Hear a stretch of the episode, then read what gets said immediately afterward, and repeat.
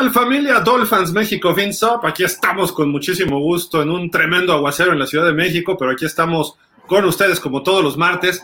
Una disculpa, el martes pasado tuvimos algunos problemas técnicos, pero aquí estamos de regreso con todos ustedes para platicar del mejor equipo de la NFL, los Miami Dolphins, que hay mucho, muchos temas que, que comentar. Los saludamos Fernando Ramírez, Javier Rendán, su servidor José Figueroa, y pues bueno, eh, gracias a todos ustedes que nos acompañan semana a semana, los martes de terapia, dicen algunos, pero no, estos son martes de refuerzo, de ganar en, autoestima, de sabemos que el equipo este año va a ser competitivo. Ver, ¿cómo estás? Muy buenas tardes, un gusto saludarte. Hola Gil, Javi, Dolphins, un gusto como siempre estar aquí con ustedes todos los martes. Como bien dice, un martes bien lluvioso en toda la megalópolis. Manejen con cuidado los que nos están escuchando desde su auto. Y bueno, pues sí, este, una semana que no estuvimos donde también se generó mucha información y la juntamos con lo que va de esta y bueno, pues vamos a tener temitas ahí interesantes para platicar con todos los Dolphins. Y bueno, pues como bien dices, Gil, vamos a darle. Vamos a darle. Saludamos a Javier Roldán. Javi, ¿cómo estás? Muy buenas tardes. Hola, Fer, Gil, Dolphins, buenas noches. Ya este, listo para otra semana de terapia. de terapia. ¿Tú sí vas con la terapia? sí. Está bien, está bien. Oigan, pues, ¿qué les parece si platicamos? Por ahí surgió un tema que nos presentó Javi, que quiénes serían los tres jugadores eh, más importantes para que este año den el siguiente paso. Eh, por ahí salió en algún medio de Estados Unidos y Javi nos lo presentó y, nos sonó muy interesante a todos. Vamos a presentarlos. Eh, Javi, no sé, a ver si quieres, platícanos tú que tuviste ese artículo y pues a partir de ahí vamos. Sí, aquí en el caso de Jalen Waddell lo están marcando como un jugador importante porque esperan que su segundo año despunte y tenga más química con Tua gracias a la llegada de Tarek Hill. Entonces, pues yo creo que es no nada más lo que esperan los medios, lo que esperamos los aficionados, porque se supone que ya es un año más y aquí pues él ya tiene que demostrar que puede ser top 5 de su posición sin ningún problema. Ese es el primero, luego viene este otro. Sí. Sí, aquí también le dan este un mayor por la cuestión de que pues, se va a apoyar en Brandon Jones o a lo mejor en, en, este, Eric Rowe, pero pues habrá que ver quién de los dos hace el equipo, si es Brandon Jones o Eric Rowe el que se queda y pues qué, qué secundaria vamos a tener para que Jevon Holland tenga ese segundo año de fortaleza. Y el tercero acá está que aquí me pareció muy interesante esto, porque es de los que, de los que más está dudando qué posición lo vas a poner en, el, en la línea ofensiva con la llegada de Amster, de Collins y pues al tener a Austin Jackson y Liam Eikenberg. O sea, aquí sí fue lo que me llamó más la atención, porque pese a todo, a él lo evalúan como uno de los mejores en su posición, pese a la malísima línea que ha tenido Miami los últimos dos años. Entonces, ojalá y Robert Hunt sea ese liniero ofensivo que, que pueda servir ya sea para el ataque terrestre o para darle un par de segundos más a Tua. Aquí sí me gustaría ver qué tanta evolución va a tener este eh, Robert Hunt del lado ofensivo. Ganó nuestro corazoncito el año pasado, ¿no? Contra los Ravens en esa pase completo que, un touchdown inválido, ¿no? Pero bueno, lo logró y todo. Jugador que mejoró, pero bueno, Fer, tu opinión de estos tres jugadores, ¿crees que sean los tres que más eh, deben mejorar este año? Eh, bueno, de ellos tres. Que den el ancho, ¿no? O sea. Sí, o sea, de que debe haber una mejora, obviamente debe haber. Yo el que sí pongo ahí como número uno pues es Holland. Creo que tiene mucho espacio para crecer y creo que lo hizo muy bien el año pasado al ser sueño de novato. Ahora un poco más rápido, un poco más fuerte, este, ya con más experiencia en el campo. Por supuesto que él debe ser este, un jugador. Yo lo veo de, Pro Bowl si, si, lo hace de forma correcta, ¿no?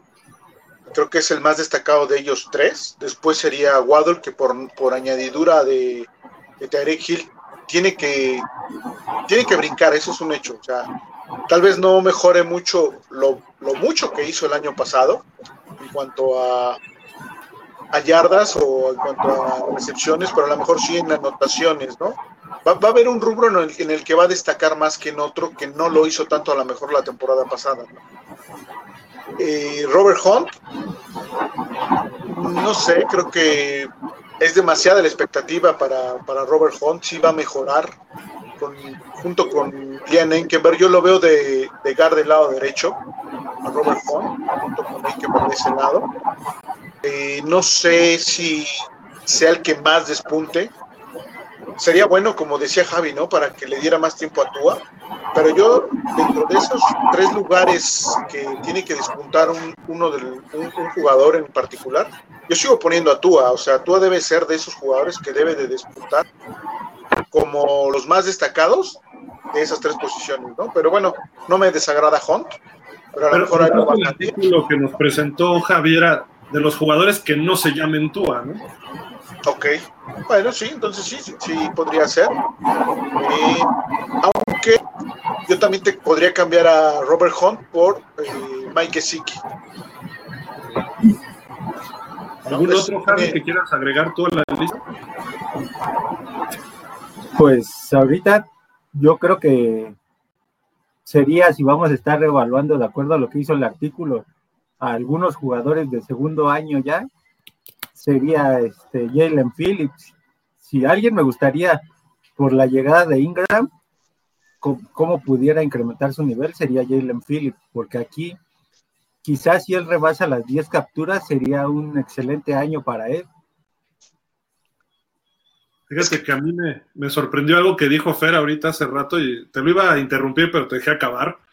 Porque luego se me olvida, por eso luego interrumpo, Fer, perdón, pero. No, no te preocupes. Dijiste que Jalen que, que Holland es más importante que Waddle. Algo así fue el comentario, no recuerdo. En el punto de destacar o, o de ser un jugador que destaque más. Ok, ok, ya. Creo que, creo que sería Holland, ¿no? Porque ya lo demostró Waddle, ¿no? De alguna sí, forma. Exacto, Waddle está ya. ¿Cómo? Holland no lo hizo mal. No, no, no, no lo hizo mal. Pero eh, por si Waddle no, no, fue Pro Bowl, ¿no? Creo no. que está más complicado para Waddle llegar a ese punto porque hay muchísimos, muchísimos receptores muy buenos eh, en la conferencia. Creo que Holland tiene el, tiene el espacio, como que siento que él se le puede facilitar un poquito más. Hay talento en la posición, obviamente, en la conferencia, pero eh, creo que Holland está ahí, está presente. Y creo que quiere ser Pro Bowl, o sea, es un chavo que lo vimos en el Pro Bowl pasado, estuvo, fue a conocer, vio el ambiente, cómo, cómo se dio todo con Xavier, muy junto de él, y, y, no sé, siento que tiene ese, ese gusanito por, por dar ese salto, y a mí me gustaría verlo, obviamente, como Pro Bowl, ¿no? Sí, de acuerdo, de acuerdo. A mí, a mí me gustan estos tres jugadores para dar el brinco, eh, creo que es importante, ¿no? De que ellos van a estar bajo mucha presión. Waddle no va a responder tanto porque la carga la va, a, llevar ahora Tyreek Hill. Entonces se va a desahogar, a lo mejor va a ser más eficiente, pero sus números no creo que mejoren, porque la, la obligación por contrato para tú va a ser buscar a Tyreek Hill. No le estamos pagando 30 millones a este chaparro para que le mandes 100 pases a Waddle, ¿no? Entonces creo que por ahí va a quitarle un poco estadísticas a Waddle. Esperemos que las pocas que tenga Waddle sean más eficiente y creo que sí va a ser. Sí Menos va. pases, más yardas, ¿no? Creo que ah, sería, sería, el punto. ¿Y, ¿Y, sabes qué le pediría más? Más touchdowns, porque casi no pisaba el touchdown, porque era de toda la serie, sí anotaba, ¿no? Pero no, no como me hubiera gustado verlo y sobre todo nunca le vi una escapada así larga, ¿no? Ni un pase largo realmente. Que creo que también tiene, si Tyreek es peligroso en eso, Waddle también. Sí, claro. Sí, creo que ahora. Es que va, ese va a ser un. Va, va a ser, ahorita lo, lo complementa. Ahora tiene que ser más en el punto de definición Waddle, más efectivo, más eficiente, más letal, por así decirlo. Y quien va a cargar a lo mejor el, eh, lo largo de la ofensiva pues va a ser Tarek Hill, ¿no? Junto con el equipo de corredores. Yo así lo estoy como que visualizando. Una cosa que quería comentar ahorita que, que hicieron sus comentarios sobre los jugadores que están y los que no están en la lista. El punto es que ahora hay más jugadores de donde podemos escoger para que sean esos tres destacables, ¿no? Que sean esos tres jugadores que den el salto. Anteriormente nos peleábamos por uno y le rascábamos para ver si encontrábamos un segundo y un tercero. Ahora no, ahora hay más talento, hay más posibilidades y bueno, creo que eso es favorable, obviamente, para el equipo. ¿Ibas a decir algo, este, Sí. No, aquí lo que me va a parecer interesante es si esa dupla va, bueno, ese trío va a tener buena química entre Waddle, Tarek Hill y Tua. Y si la dupla de receptores no, no va a generar conflictos, ¿en qué? por ejemplo, Jalen Waddle viene de ser este uno de los mejores novatos en la historia de la NFL al romper la marca de recepciones. Y Tyreek Hill, pues ha tenido buena cantidad de pases largos y de yardas estando con Patrick Mahomes. Lo que me podría generar escándalo aquí es, ¿qué pasaría si, como dice Fer, a lo mejor le lanzas 60 pases en toda la temporada Jalen Waddell y tiene 10 touchdowns? Y le lanzaste 70 a, a Tyreek Hill, pero tiene 4 ¿Crees que eso no podría generar este, conflicto al interior del equipo por la personalidad que tiene Tyreek Hill? Entonces, ojalá y no lo genere y seamos una dupla que pueda destrozar a las defensivas. Eso es lo único que me podría generar un poco de, ruido de saber si McDaniel va a tener la capacidad de controlar ese tipo de egos. Ay, Tyreek Hill, creo que nos compramos por 30 millones de dólares un problema a, mediano plazo. No sé si a corto, espero que no. Porque ya vieron las declaraciones en su podcast, su primer podcast, criticando al sistema de Andy Reid. O sea, está, igual de loco que le veo Ben. No puedes criticar a un coach campeón, un coach que ha formado jugadores y que sus ofensivas son explosivas de esa forma. Ah, es que no me daban el balón y yo siempre lo pedía. Y, tenía 100 recepciones por temporada. ¿Qué quiere? ¿200? Imagínate, en un sistema como el de Andy Reid, obviamente Patrick Mahomes salió y casi casi dijo, pues entiendo por qué lo hizo, pues por levantar su podcast, generar polémica, pero oye, échale coco, ¿no? Ya eres el receptor mejor pagado de la liga. Cállate, calladito te ves más bonito, porque tienes más que perder que ganar, ¿no? Vaya a convertirse en un Antonio Brown, un Terrell Owens, no. O sea, eso es lo que me da mucho miedo de Tyreek Hill, y ya lo dijiste, Javi si resulta que Waddle empieza a ser más eficiente o, lo busca más Tua por la, cuestión natural que se conocen más, híjole, va a empezar, pues no me lanzan el balón, a mí no me quiere Tua, este, Jalen Waddle es su amiguito desde el college, o sea, va a empezar a haber problemas y eso ojalá y no nos ocurra. Eh, pero ahí también quien tiene la posibilidad de, de, mediar esa situación o de repente liberar esa olla de presión es precisamente Tua haciendo lo que tiene que hacer, que es distribuir el balón de buena manera. Si distribuye el balón de buena forma, no creo que lleguemos a eso en esta temporada. La que viene, no sé, ¿no? Pero en esta temporada creo que no va a pasar. Ya veremos la que viene. Mira, no, la lógica es que el primer año todo el mundo está muy suavecito, ¿no? Ya cuando entran en su zona de confort, quién sabe qué pase, ¿no? Este, y, y, a ver, o sea, vamos a suponer un escenario negativo para Miami, que no pasáramos a playoff y que al final se compliquen las cosas en diciembre, enero, empieza la echadera de culpas, ya lo hemos visto en los últimos años. Ha habido jugadores en calidad de anónimo que de repente, no, pues es que tú vas a estar desperdiciando mis años, y es que el equipo, y es que Flores, y es que, imagínense si nos vuelve a pasar algo semejante, va a haber problemas, ¿no? En diciembre, enero, esperemos que no, esperemos que no, pero me preocupa mucho Tyreek Hill, su actitud. Creo que Mike McDaniel es muy inteligente, lo puede manejar bien, creo que pueden llevarlo y tiene a Wes Welker, de coach de receptores, que es un tipo muy perfil bajo, muy centrado y creo que eso puede, puede ayudar un poco a Tyreek Hill, ¿no? Y que no se le vaya a la cabeza, por lo menos este y quizá el año que entra, ¿no? Pero la exigencia para Tyreek Hill está arriba de las 80, 85 recepciones y arriba de las 1000 yardas, si no es que de las 1150, 1200. Esa es la exigencia para Tyreek Hill, sin importar más. O sea, a mí no me importa si la ofensiva es aérea, es por tierra, por lo menos tiene que cumplir con ese estándar Tyreek Hill para que digas, ah, valió la pena los 30 millones. Obviamente estos jugadores tienen que dar el brinco, pero Tyreek va a estar centrado también en el punto de que yo lo voy a estar criticando, ¿eh? si empieza con sus jaladas o si, o si no funciona. Y obviamente a lo mejor puede ser un momento de sistema, ¿no? También en lo que entra el sistema. Pero ya el balance de la temporada, Tyreek Hill tiene que levantarse como un verdadero líder del equipo. Que no están estos tres, estos tres son jugadores que estaban Creo que se hay mucho ruido. Este, no sé si eres, creo que eres tú, fuera. A ver, ponte mu. ¿No? ¿Javi? No. A ver, ponle mute, tantito. Sí, eres tú, Javi. Ah, este es el ruido de acá, de mi techo. a lo mejor la lluvia, ¿no? O algo. Pero bueno, este, en fin, pues ahí están los temas. Así, coméntenos, amigos. También creo que quién más pudiera estar dentro de esto. Que aquí, pero antes de que le sigas bien, hay un punto bien interesante y lo acabas de decir. Con Tarek Hill se va a ver si en realidad él es un receptor de NFL o fue un receptor que hizo Patrick Mahomes para la NFL.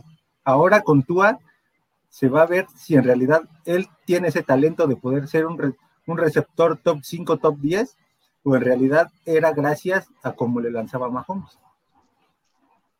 Sí, de acuerdo, o al sistema de Andy Reid, ¿no? Que desde que estaba Alex Smith ya funcionaba bien Tyreek Hill, entonces vamos a ver si es el sistema, si se puede adaptar y todo, ¿no? Yo, yo creo que es buen jugador, pero ah, yo tengo mis, mis dudas, ojalá y me las quite él durante la temporada, ¿no? Porque incluso con Kansas, hace dos años fue, ¿no? Que juegan contra, contra Tampa y da un partidazo de doscientas y pico de yardas, mete dos o tres touchdowns y se empieza a burlar de los rivales. Y cuando se lo encuentran en el Super Bowl, cuando lo pierde, pues se burlan de él, ¿no? Obviamente, eh, le, falta cabeza, es a lo que voy. O sea, su, su, desempeño en el campo me gusta.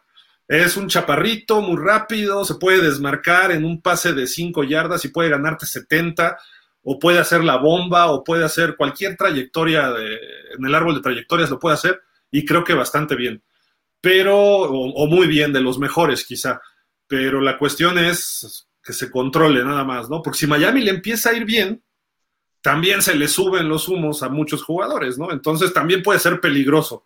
Por eso tiene que estar bien coachado y ojalá y Wes Welker, que siempre fue un jugador más eh, de bajo perfil, lo pueda controlar.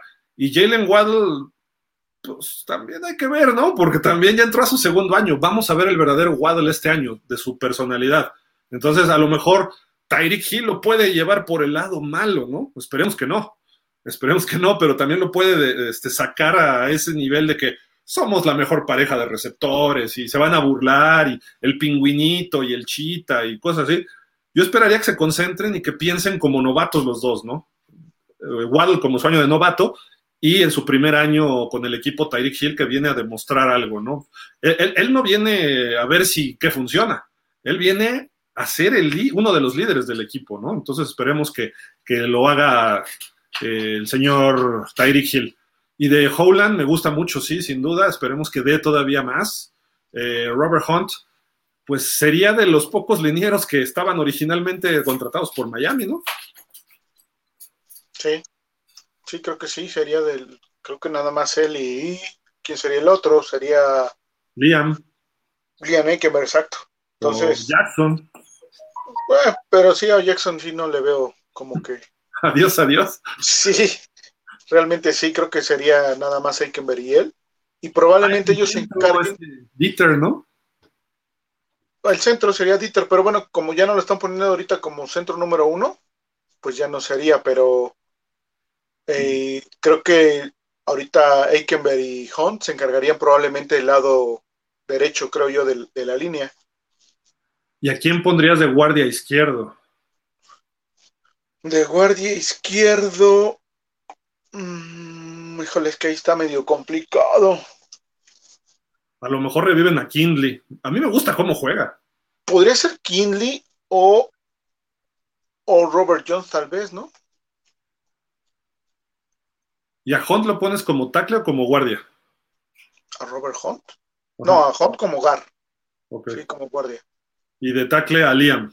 A Liam, sí. A lo mejor Austin Jackson se queda de guardia izquierdo como este año. sí, podría ser también. Híjole, por favor, ya que contraten a Treter para que se quede Connor Williams de, de guardia o de guard, ¿no? Ajá. Pues bueno, ahí, está la, esta información de los jugadores que ya dijimos más o menos cuáles deberían dar un paso hacia adelante esta temporada. Eh, no necesariamente que van a estar bajo presión, pero sí tienen que mostrar un poquito más. jovencito de los tres, ¿no? De segundo año, el caso concreto de Waddle y de Holland. Eh, Hunt lleva tres o cuatro años, ¿no? Nada más también. Llegó hace poquito. Hunt lleva. Llegó en el 20. Sería, su, sería su tercer año. Sí. Ok. Bueno, ahí está la, información. Ahorita leemos sus comentarios. Este, Javi, platícanos también de, este hombre, de Eric Rowe, que por ahí están diciendo algo de él, ¿no? Sí, sí, sí. desde la semana pasada se ha estado rumorando que sería uno de los, este, de los candidatos a ser este, intercambiado por parte de Miami. Y uno de esos equipos interesados serían los Titanes. Entonces, este, pues yo creo que si se le puede sacar una cuarta o quinta ronda, pues sería muy bueno, porque quizá este, te quedes con Brandon Jones y con Holland, y en una de esas hasta un tercer safety en Vernon McKinley, que también viene de Oregon. Entonces, ahí yo creo que él va a ser la moneda de cambio antes del inicio de la pretemporada, y de ahí, pues si le puede sacar una una o dos elecciones colegiales sería muy interesante. ¿Una cuarta, decías? Sí, una cuarta, una quinta, que es lo que se está rumorando que pueden dar por él. Y e-, Eric Rowe era agente de Flores, ¿no? También. Sí. Lo, trajo de los Pats, ¿no? Si no me recuerdo. Sí, sí, fue de los que llegó junto con este Elando Roberts, Estebanoy, este, ¿cómo se llamaba? Shadow Shea, o sea, de las personas que empezó a traer de Patriota. Pues sí, vamos a ver, vamos a ver, sería interesante, ¿eh? creo que una cuarta o algo que nos den por él sería conveniente, porque creo que ahora ya los jovencitos safeties que tenemos se ven bien, ¿no? Lucen bien, esperemos que, que funcionen tanto Holland como Jones, que Jones por ahí leí algo, él, él quiere destacar esta temporada, ¿eh? lo declaró dijo, no me ha gustado todavía lo que he hecho, ¿no? Entonces eso es bueno, que, los jugadores jóvenes estén con esa, eh, pues, hambre, hambre de, mejorar, ¿no? Y estamos, hemos hablado prácticamente de defensiva y de la profunda, que es nuestro punto fuerte. Entonces, mejor, o sea, mejor aún, ¿no? De que todavía quieran crecer, ¿o no, Fer? Sí, sin duda, que el, que el novato o los más jóvenes vengan empujando siempre será interesante. Va a exigir más de, de los que están arriba y de todo el grupo que está a la par contigo, ¿no? Yo sinceramente no veo, no me gustaría ver a Eric Rowe fuera del equipo esta temporada. Yo creo que sería bueno que estuviera esta para que Brandon Jones lo, brinque, lo pase, se consolide, pero que tenga de, respaldo a, a, Rowe, ¿no? Ya la próxima temporada con esa consolidación de Jones, ahí sí ya yo diría, bueno, ok, ahora sí podemos prescindir de Eric Rowe va más, más enfocado el movimiento a, la onda de, tope salarial, ¿no? Que son 5 millones los que hay que pagarle a, a Rowe y bueno, si no, si se cambia ahorita, pues ya nada más se quedarían en dinero muerto como 500 mil dólares y pues eso le conviene obviamente a las finanzas del equipo, pero creo que sí perdemos un poquito más en el campo ahorita en esta temporada, ¿no? Ya la que viene, si se consolida Jones de buena manera, pues no pasa nada, ¿no? También leí como rumor que a lo mejor pudiera regresar Bobby McCain, que en Washington creo que no le fue bien.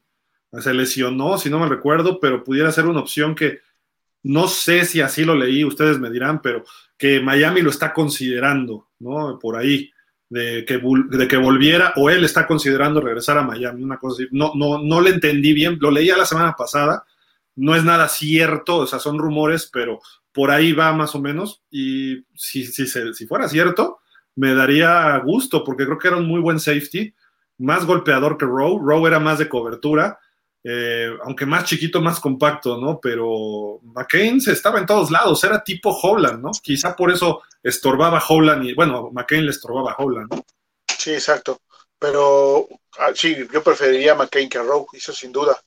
Eh, yo sigo a, McCain y yo lo vi, bueno, muy bien en, Washington en el sentido de que está muy a gusto. Hasta donde yo sé o tengo entendido, está bien, está a gusto. No sé si Miami sí lo esté buscando realmente. Yo no creo, porque lo vi como rumor, pero me llamó la atención, me llamó la atención que pudiera darse, ¿no? Es, ah, suena, suena, suena interesante, pues. Eh, y hablando de defensiva, Javi, también nos mandaste esto que la verdad creo que es Pro Football Focus, ¿no? Que lo pone los seis mejores coordinadores defensivos y aparece ahí Boyer en el quinto. Sí, ese sí no fui yo, ese fue Fer. Ese, no fui yo. Ah, ok, ok, perdón. Ese lo mandó Fer, ese lo mandó Fer, pero sí. Ahorita va a reclamar Fer. No, no, no, yo, yo sí lo mandé porque la verdad sí me llamó la atención ver a Boyer, ¿no?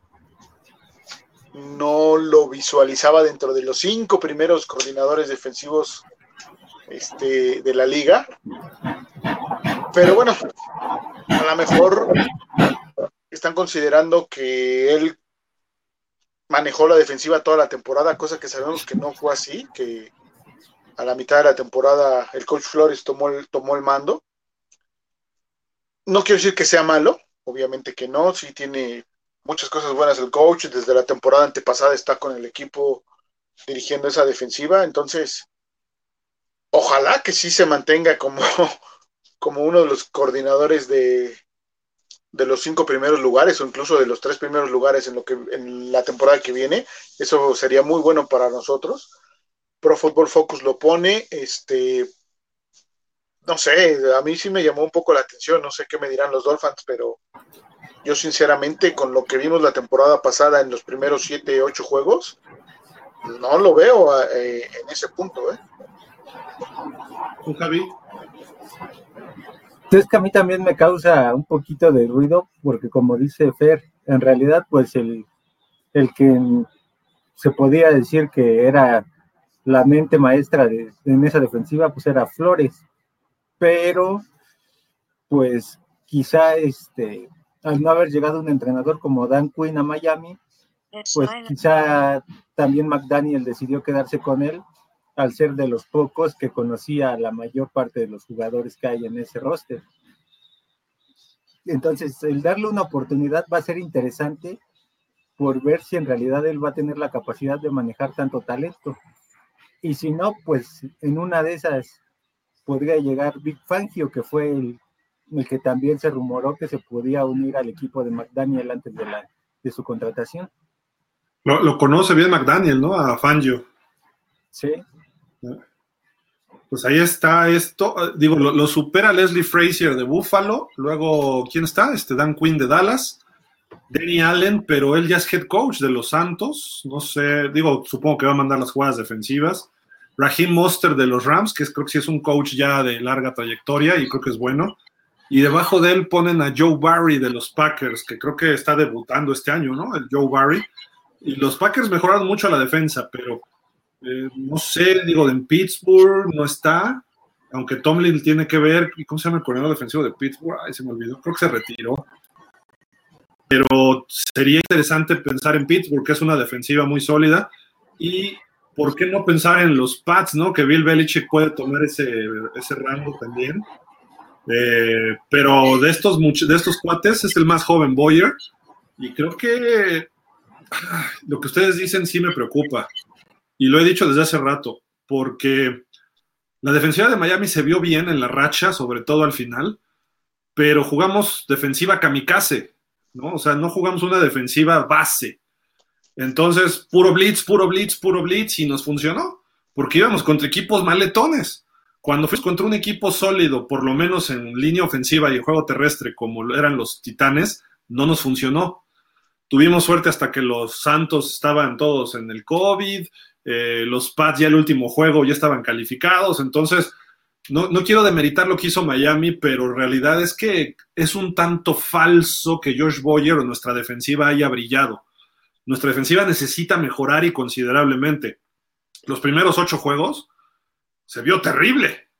Por lo menos aguantaba tres cuartos, eh, sí, pero después se venía abajo. Quizá parte de la, responsabilidad o culpa era de la ofensiva, que no producía y dejaba en buenas posiciones a los rivales y por más que nuestra defensa tiene talento, como dice Javi, no podía contener, ¿no? Pero yo a Boyer lo tengo también como entre las personas que están en la mira este año. Yo no creo que esté entre los cinco mejores de la NFL como coordinadores defensivos hoy. A lo mejor a final del año dices, ah, qué bien, él, tuvo algo. Y, y, me preocuparía que empiece él a jugar como jugó Miami la segunda mitad de la temporada, puro blitz. Porque igual nos va a funcionar a lo mejor con los Pats, pero no nos va a funcionar otra vez con los Ravens, no nos va a funcionar con los Bengals, no nos va a funcionar con Buffalo. Entonces, hay que, la defensiva base tiene que mejorar. Y eso me refiero a un 3-4, un 4-3 o 3-3-5 que usaban mucho el año pasado. Entonces, tiene que, eso tiene que producir.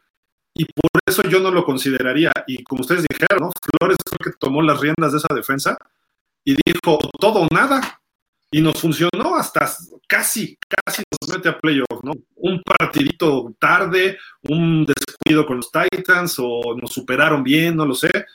O un partido que dejamos ir con Jacksonville, los árbitros de Raiders, lo que hemos mencionado, ¿no? Pero ese partido extra nos costó. Entonces dice, bueno, pero eso no puede funcionar toda la vida. Sí, no. Ni siquiera los famosos Blitzburg de Pittsburgh, ni los, ¿se acuerdan aquella defensiva 46 de Body Ryan? le funcionó con los Osos de Chicago porque su ofensiva no era nada mala. Y de alguna forma estaban innovando en el 85 con esa defensiva. Pero luego la quiso hacer con los Oilers, le funcionó, se metieron a playoff, pero Joe Montana los acabó a los Oilers. Entonces, y después ya cambiaron el sistema y vinieron otras cosas, ¿no? Pero ya en Houston. Bueno, perdón, fue primero lo de Buffalo y luego en el 93 es donde los acabó Joe Montana en el Astrodome. Entonces no puedes jugar así tan agresivo a la defensiva, tienes que ganar el uno a uno y más teniendo esos corners que tenemos y esos safeties. Yo no quiero a Jevon Howland blitzeando cada serie ofensiva. Yo quiero a Howland interceptando y cubriendo atrás. Y quiero a Brandon Jones. Quiero que las capturas las logre Phillips, que las logre Ogba, que las logre Van Ginkel, quizá John Baker, pero hasta ahí. Tampoco quiero los linebackers atrás. Yo prefiero que Wilkins empiece a sumar sacks o Raquan Davis, ¿no? como lo hacíamos con, en su momento con Trace Armstrong y Jason Taylor, o luego Cameron Wake, que llegó, que nada más con ellos era la suficiente presión y atrás te encargabas de lo demás. Pero bueno, eso espero que sea el contexto general. Y no digo que de repente tengamos blitzes, ¿no? Pero no puedes vivir del blitz, porque vives o mueres del blitz. Y entonces eso puede ser peligroso. No puede ser tu sistema el estar blitzeando, ¿no? Es un, es un, este, ¿cómo se llama? Recurso. Es, un recurso, exacto. Es un recurso más no un sistema, ¿no? Este Keith Butler era el coordinador de, los Steelers, ¿no? Sí. Que ya se retiró, por cierto, el coach. Pues ahí está, digo, no sé si ustedes opinan lo mismo, amigos Dolphins, familia Dolphins, no son amigos, son familia Dolphins. Si es un top 5 George Boyer, a lo mejor es hasta mejor, bueno, está bien, está bien. Nada más díganme por qué, porque yo no lo veo. Pero Esperemos que este año termine dentro del top 5, eso sí. Y rapidísimo, antes de ir ya con los comentarios, hay varias este, gráficas. bueno, fue el Día del Padre, a todos los papás tarde, pero los felicitamos. Todos los papás Dolphins, eh, pues un abrazo, esperemos que se le hayan pasado bien, que no hayan abusado de ciertas cosas el domingo, pero bueno, un abrazo a todos.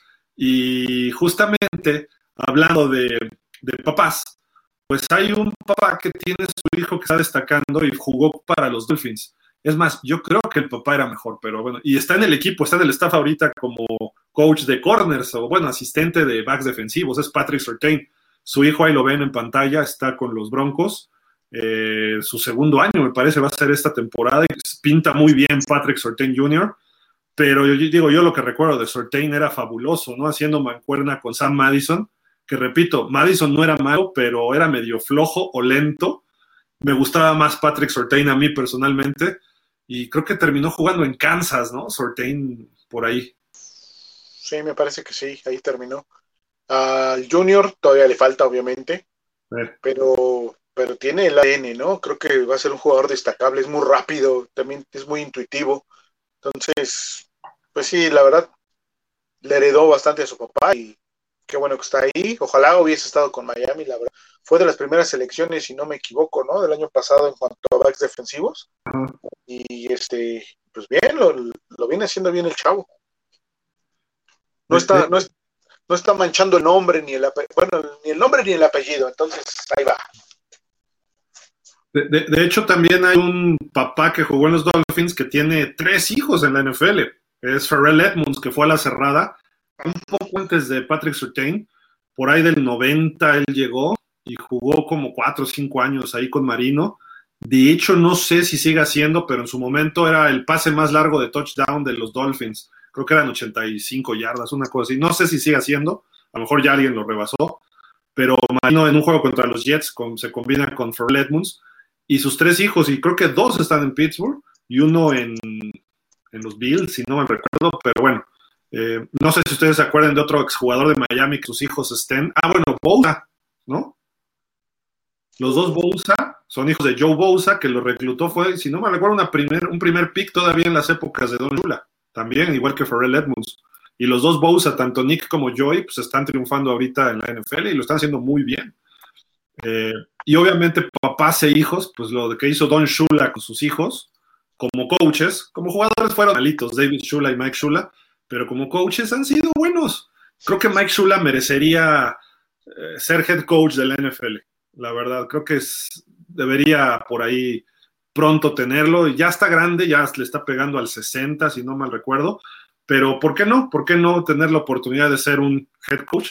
A mí me hubiera gustado verlo en Miami en algún momento de head coach y por ahí tuvo dos años de entrevistas, pero no se concretaron. Ha sido muy buen coordinador ofensivo, hablando de, ¿no? Exacto. David Shula sí no pudo con Cincinnati. Le fue mal. No, digo, también Cincinnati pues, no le ayudaba mucho, que digamos, ¿no? Pero sí, años complicados para él. Eran épocas malas de los Bengals. Sí, bastante malitas. ¿Quién más? ¿Algún papá, hijo, se acuerdan? Yo ya no, no doy por más. Los Shanahan, ¿no? Pues, bueno, como coaches. Pero de Miami, no. Ah, no, no, no, de Miami no. De Miami. Por ahí, no sé si ¿no? Creo que... Ajá, perdón, perdón, sí. Perfecto. No, decía que creo que nada más ellos, ¿no? Que yo recuerde, sí. Vamos a ver. No, sé si el hijo de Mark Clayton era Michael Clayton, algo así. Creo que era hijo de Mark Clayton, pero no estoy seguro. O sea, ahí sí, la verdad. Que jugó, creo que con los Ravens. Pero la verdad, no, no, no, no, no estoy seguro. A lo mejor estoy diciendo una mentira. No quiero, no quiero asegurarlo. Entonces, pero bueno, ahí está. Felicidades a todos los papás Dolphins.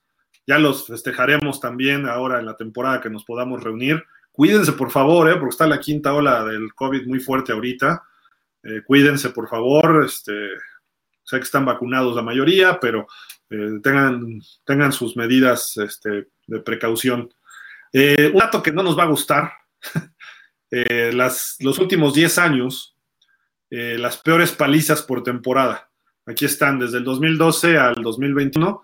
El 2019, cómo empezó la temporada de los Ravens con Lamar Jackson jugando lo que no es un buen coreback. Este, nos acabó si no me recuerdo, mal recuerdo, era Marquise Brown, que se combinó en dos bombazos nos metieron 59-10. Era el primer juego de Flores en la NFL, que a lo mejor ahí iba el tanking, ¿eh? Por ahí empezó. Pues a lo mejor. Y luego los, los Pats nos metieron otra paliza la semana siguiente. Que fue el juego de Antonio Brown, si no mal recuerdo.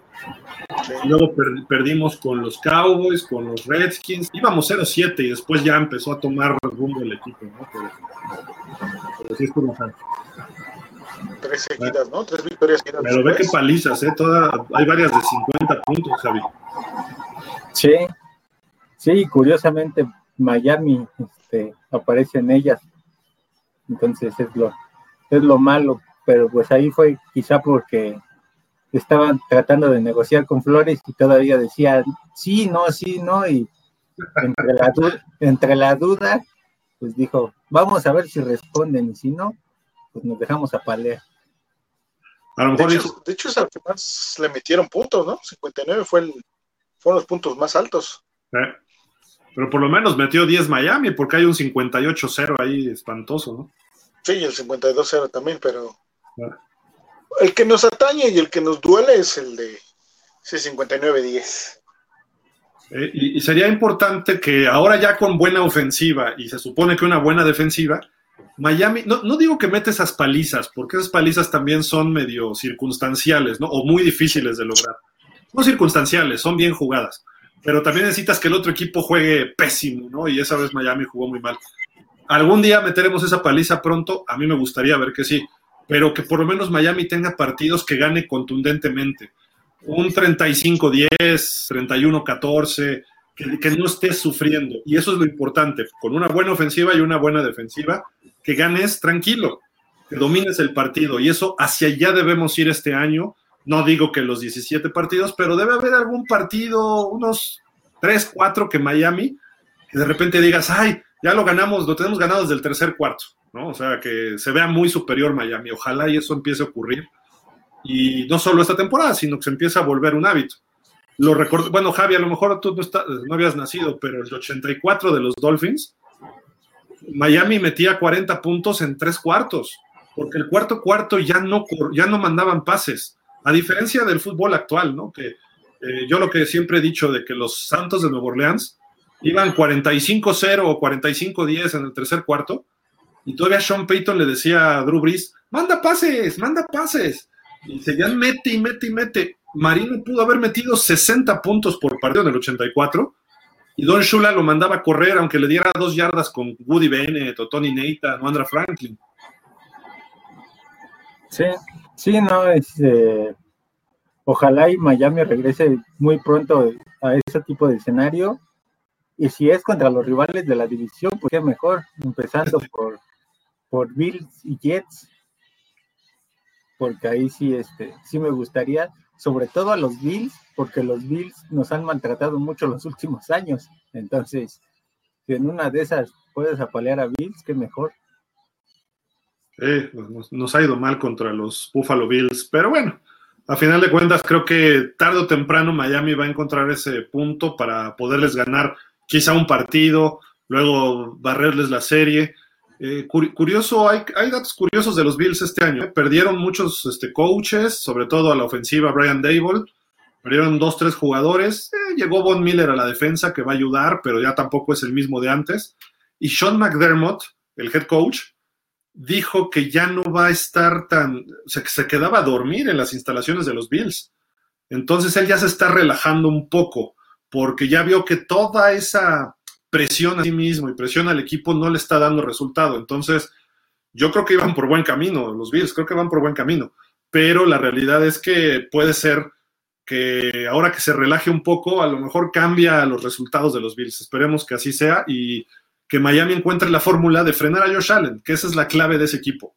Más allá no hay mucho. Sí tienes a Stephon Diggs, tienes a Tredavious White en la defensiva, pero pues realmente no es así un equipo que digas, me sorprende, está lleno de estrellas como los Rams, ¿no? O este, habrá algún otro, no sé, ahorita no quiero hacer muchas comparaciones, pero creo que los Bills se les puede ganar, nada más que necesitamos encontrar nuestro ritmo, necesitamos encontrar un, una esencia de equipo y creo que por ahí va, por ahí va, esperemos que se dé pronto, ¿no? Y precisamente hablando de esencia, vamos rápido a algunos datos históricos antes de leer comentarios. Eh, salió esto de acuerdo a Pro Football Network, que es un canal, bueno, es un sitio web, y ponen a los 10 mejores equipos de todos los tiempos. Y obviamente los Delfines del 72 perfectos están ahí en número uno. Luego vienen los Osos del 85, que su única derrota fue ante Miami. Luego vienen los 49ers, que nos ganaron el Super Bowl ese año, del 84. Luego vienen los Pats del 2007, que pues no entiendo por qué, si perdieron el Super Bowl, no deberían estar ahí ese equipo de los Pats. Luego los Redskins del 91, los Niners del 89, que sí era un equipazo ese, la verdad, hay que señalarlo. Metieron la peor paliza en la historia de Super Bowls. Luego los Steelers del 75, los Rams del 99, los Cowboys del 92 y los Broncos del 98, que también a ese equipo, no, no es cierto, del 98 no, sí, el 98 les ganamos, pero nos ganaron en playoff después.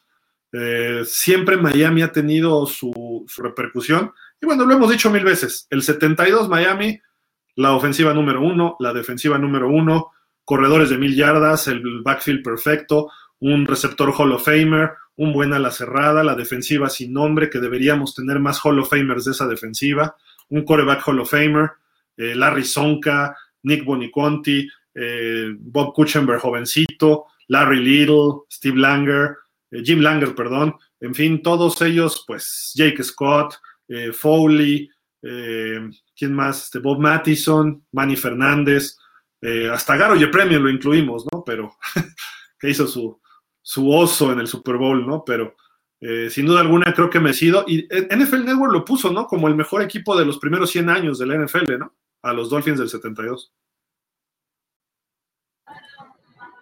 Sí, sí, y quizá este ranking pues le hace honor al, al único equipo que ha tenido una temporada invicta desde los juegos de temporada hasta el Super Bowl, porque pese a que aparece Nueva Inglaterra de, de 2007, pues no lo lograron gracias a los gigantes y pues ahí ya este, eso le da más mérito al equipo. Entonces ahí quizá la mayoría de los equipos que aparecen ahí, a excepción de Miami y Pittsburgh, casi los demás son puras ofensivas o equipos que hicieron algo relevante por sus ofensivas. Entonces, quizá Miami era el de mayor balance, todavía le da más importancia a lo logrado por Miami en la década de los 70. Correcto. Sí, sí, sí, totalmente de acuerdo. Y pues también salió este dato, Fer, hablando de ofensivas la mayor cantidad de puntos por partido en la historia del NFL. Esto es el total de juegos de cada equipo. Eh, vemos que Arizona nada más mete 18, o sea, qué pena. Eh, ha tenido buenas ofensivas recientemente, pero Miami no está mal parado. Yo no veo muchos equipos arriba de los Dolphins. Eh, Miami tiene 21.3, están por orden alfabético y, y, de forma vertical, no vienen en orden ascendente o descendente por, numeración, pero pues vemos que por ejemplo, eh, están los Pats con 22.7, los Jets con 20 puntos, están muy por debajo, hay 19 puntos Chicago, 19 los Leones, 19 Washington, menos de 19 los Bucaneros, a pesar de que medio Tom Brady ha rescatado algo ahí, Pittsburgh nada más 19.8. Sí, sí, eh, como bien dices, Miami no está mal, el 21.3 digo, si tomamos como referencia a los Pats, por ejemplo, que fueron el equipo que dominó la década, con 1.3 puntos más por juego que Miami, me parece que es un muy buen promedio para los Dolphins. Obviamente eh, viene de, años atrás, sabemos que, los mejores números de Miami no son en la actualidad o, recientes, pero aún así se mantiene, ¿no? Por eso es que es el equipo que histórico que es pero es tiempo de que Miami mejore esos, esos números, esos promedios, ¿no? Si queremos ver al equipo eh, lo más alto, tiene que pegarle ya a un 20, ahorita, ahorita yo creo que a un 28, ¿no? Pero el promedio, pues ya que el promedio suba a 22, 23, estaría muchísimo mejor, ¿no? Mira, que, que en la temporada tengan 24 puntos por partido sería bueno. Sí. De ahí para arriba ya sería mucha ganancia, ¿no? Hay equipos de 30 y cosas así que dices, wow, ¿no? De hecho, el líder el año pasado fue Dallas con 30.5, algo así. Sí, una ofensiva que produce mucho, ¿no? Que estuvo produciendo mucho, pero que pues, sus falencias fueron en otras, en otras áreas y no le permitieron llegar lejos, ¿no? De hecho, creo que Dallas es el número uno, ¿no? En este ranking. Yo diría que 22.9. Sí, exacto. Fíjate. Ve, los Chargers 22.4, ¿eh? Están altos. Sí, están, están altos. También. Yo creo que Miami tiene que aspirar a, a eso, ¿no? A 22.9, 23. Y con la defensiva que tenemos, y se mantiene dentro de los cinco las cinco primeras defensivas como su coordinador defensivo, pues creo que estamos hechos. Pues ahí está, más o menos, ahí, ahí andamos históricamente como franquicia. ¿Algo más, Javi, de, este tema? No, pues nada más es sorprendente porque pese a la sequía de, de un Dan Marino, pues Miami se ha mantenido ahí. Entonces, eso es relevante porque, pues, pese a que los últimos que será cinco o seis años hemos sido de los equipos que no anotan más de 20 puntos, pues todavía, este, considerando años anteriores, pues históricamente no estamos tan mal rankeados en puntos por partido. Y, siendo realistas, en la historia de Miami, solo la época de Dan no ha sido tan productiva ofensivamente. Porque antes éramos un equipo de que controlaba el balón y la defensiva mantenía con el juego terrestre. Y recientemente ha, habido éxito y ha habido chispazos, pero breves, ¿no? Y, a final de cuentas, la defensiva de Miami normalmente ha sido una, un sello. Eh, en la era de Wanstead, en la era de Jimmy Johnson, eh, la era de, pues, Sparano también era buena en la defensiva, más o menos, de Nick Saban, ni se diga, ¿no? Entonces tampoco somos equipos que permitan tantos puntos, ¿no? Sí, históricamente hemos sido más defensivos, obviamente, ¿no? Y eso ahí se ve reflejado, es lo, es lo que le da esa posición a Miami ahí con ese 21.3. Ojalá que también la de la de McDaniel sea una defensiva importante y que se mantenga en ese en ese punto, ¿no? Sí, de acuerdo. Y bueno, aquí es, este salió y se me hizo chistoso porque creo que está dura la competencia. Obviamente, pues sé que vamos a votar todos por Miami, pero los tres logos de los equipos de Florida están bonitos los tres. Sí, claro. Eh, yo les comentaba fuera del aire que el de los Jaguars a mí me gustaba el anterior se me hacía, bueno, el primero que, sacaron cuando salió la franquicia, ese me, gustaba mucho, me llamaba la atención. No me desagrada este, pero de los tres que están, pues te voy a decir que a lo mejor es el que menos me gusta, ¿no? Eh, creo que yo los dejaría en ese orden, ¿eh? No me vayan a linchar Dolphins, pero el de los Bucks, el de los Bucks es, tengo que decirlo, es, está padre, ¿no? Estoy más o menos de acuerdo con, con Fer. De hecho, yo pondría Miami en tercero, pero pondría los Jaguars en primero. Me gustan mucho los Jaguars. En segundo, Tampa y tercero de Miami. Pero si nos vamos a los retro, yo pongo a Miami en primero, luego a los Jaguars y luego a los Bucaneros. Y eso que el de los Bucaneros era bonito. Sí, pero bueno, sí, sí era bonito. No me gusta tanto, la verdad. A mí me gusta más este actual de los Bucks. Eh, ya, vieron Dolphins a quién se iban a linchar, pues al buen Hill, porque él sí puso Miami hasta el último. Entonces ya la libré yo. no me gusta, Fer. O sea, digo, está bonito el diseño y todo, pero ¿por qué le quitaron el casco al delfín? O sea, hubieran puesto esa forma, pero le dejas el casquito, que se ve algo más de americano. Eso es lo que yo critico, pero sin duda el retro, el que el delfín está así como que brincando, ese sí, respeto. Tiene, tiene Javi ahí atrás, ¿no? Ya lo hemos comentado, ese. Ah, sí, sí, ese, ese, exacto. El que está muy padre, ¿no? Javi, ¿tú qué, dices? Pues yo por este, pues ya también lo había comentado fuera del aire, por sentimentalismo, pues pongo primero a Miami, segundo a Tampa y tercero dejo a Jaguares. Que aquí el de Jaguares yo creo que lo cambiaron porque en México ya los andaban plagiando, ¿no? Entonces pues ya Pero no cambió mucho, ¿no? O sea, fue poquitos detalles, ¿no? Pues sí, sí fue de los que más. Perdón, Javier, más animado, ¿no? Ajá. Sí. Como un poco más alargado también, ¿no? Sí, el, y por ejemplo, si analizas el cambio de logos que se ha dado desde el 96-97 con Denver, Miami, Tampa Bay, todos esos equipos, los mismos Rams, este, pues el de más innovación se puede decir que es el de Tampa Bay pero pues yo nada más por ser aficionado de Miami, pues lo dejo en primero, pese a que el de Tampa Bay sí es de los más bonitos que hay actualmente. Y el, bucanero que tenían antes con esa cuchillo y que tenía, estaba muy bonito. El problema eran sus colores, ¿no? Era el naranja y como un rojito suave. Los hacía ver hasta mal, ¿no? Ese equipo creo que si hubiera sido con los rojos actuales, hubiera visto ese, ese, ese, este, ese logo, perdón, hubiera levantado muchísimo.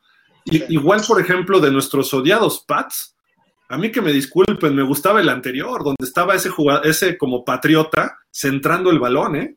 Estaba muy bien diseñado todo, ¿no? Y, y no sé por qué cambiaron a este, sí se ve muy moderno y lo que quieras, y les ha funcionado si vas a las cábalas y eso, pero Eh, el anterior a mí me gustaba mucho, me, me, gustaba de chavito dibujarlo, ¿no? Porque estaba como centro con los colores de los pads, muy de Estados Unidos, bien patriótico, y traía el gorro como de los soldados de la, eh, ¿cómo se llama? De, pues de la guerra de independencia, ¿no?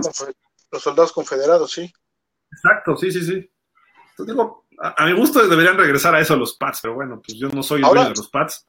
Ahora con, con, las nuevas reglas de la liga, donde van a poder usar dos cascos y cosas así, vamos a ver más esos uniformes retro de, de muchos equipos, ¿no? Personalmente, el que presentó Nuevo Orleans en la semana, a mí me gustó muchísimo, se los, se los compartí en el grupo. Y invirtieron los colores en el casco y se ve, se ve interesante, ¿no?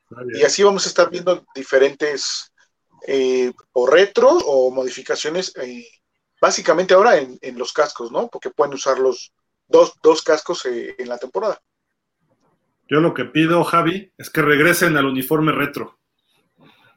Sí, sí yo, yo, este, yo la verdad, este año yo, yo pensaba que Miami lo iba a hacer por ser temporada de celebración, pero pues a lo mejor nada más lo van a sacar en, en alguno de los juegos nocturnos que tengan y uno que otro juego de celebración que puede ser, creo que esta temporada contra Minnesota, ¿no? Se repetiría un juego de que haya habido en un Super Bowl o en alguna temporada importante de Miami, uh -huh. serían como es, en esos este, en esos partidos. Pues ahí está la eh, son, son datos, pues sí nos importan como fans, pero pues no son tan relevantes, ¿no? Más bien los puntos y eso, pues sí, ¿no? Es, eso sí afecta, ¿no? Pero bueno, ¿algo más que quieran agregar? ¿Algún otro tema antes de irnos a leer a todos nuestros este, familiares Dolphins? No, Giliano. ¿Qué les parece si cambiamos Dolphins por Dolpham, con M, de familia? Dolphins. Dolphins. Dolphins. Nos la vas a poner más difícil en la pronunciación nada más.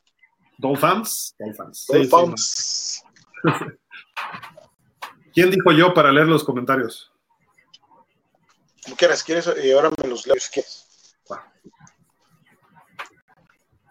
Tus lentes, tus lentes, Fer. Sí, sí, no, no, no, los veo. Jesús Delgado, buenas tardes, amigos. Gusto de verlos. Buenas tardes. César Thomason, buenas noches a los tres. Saludos. Igual, igual, César. Francisco Javier Roldán, buenas noches, Dolphins. Abrazos. Igualmente. Roldán, ¿cómo está? Alexis Gómez Muñiz, saludos Fer, Gil y el Javi. el Javi, saludos. Jorge Roldán, buenas noches a todos los Dolphins. Igual, igual, Jorge. Alexis Gómez Muñiz, ¿cómo ven al Fitz con chamba nueva? Fitzpapi. ¿no? Sí, va a estar eh, comentando, ¿no? Los jueves por la noche, el previo y el post, ¿no? ¿Eh? Sí. Creo que esa chamba era. No, no es cierto, no es cierto. Estoy diciendo una mentira. El, el, que le quitó su chamba a Drew Brees fue Jason Garrett, los en NBC, ¿no? Uh -huh. Pero no sé, Drew Brees en una de esas regresa, ¿eh? Pero bueno, es otro asunto. Marco Alejandro Monroy Ceseña, muy buenas noches a todos y todas. A siete semanas y cuatro días de pretemporada contra Tampa. ¿Y cuántos minutos, Mauro? Dinos para allá. No sé. Y lo curioso de este año es que todos los juegos de Miami, los tres de pretemporada, van a caer en sábado. Ok. Es correcto. No va a haber transmisión de los juegos, ¿eh? No. Hasta lo que se ha visto, no va a haber transmisión, entonces ¿No? hay que buscarlos. Pero los repiten, ¿no? Luego en.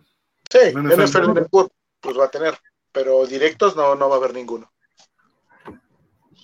Arroba el Chosno. Hola Gil, Fer y Javi, un gustazo nuevamente tener la charla de martes. Igual, igual. Buenos temas para esta semana, es correcto.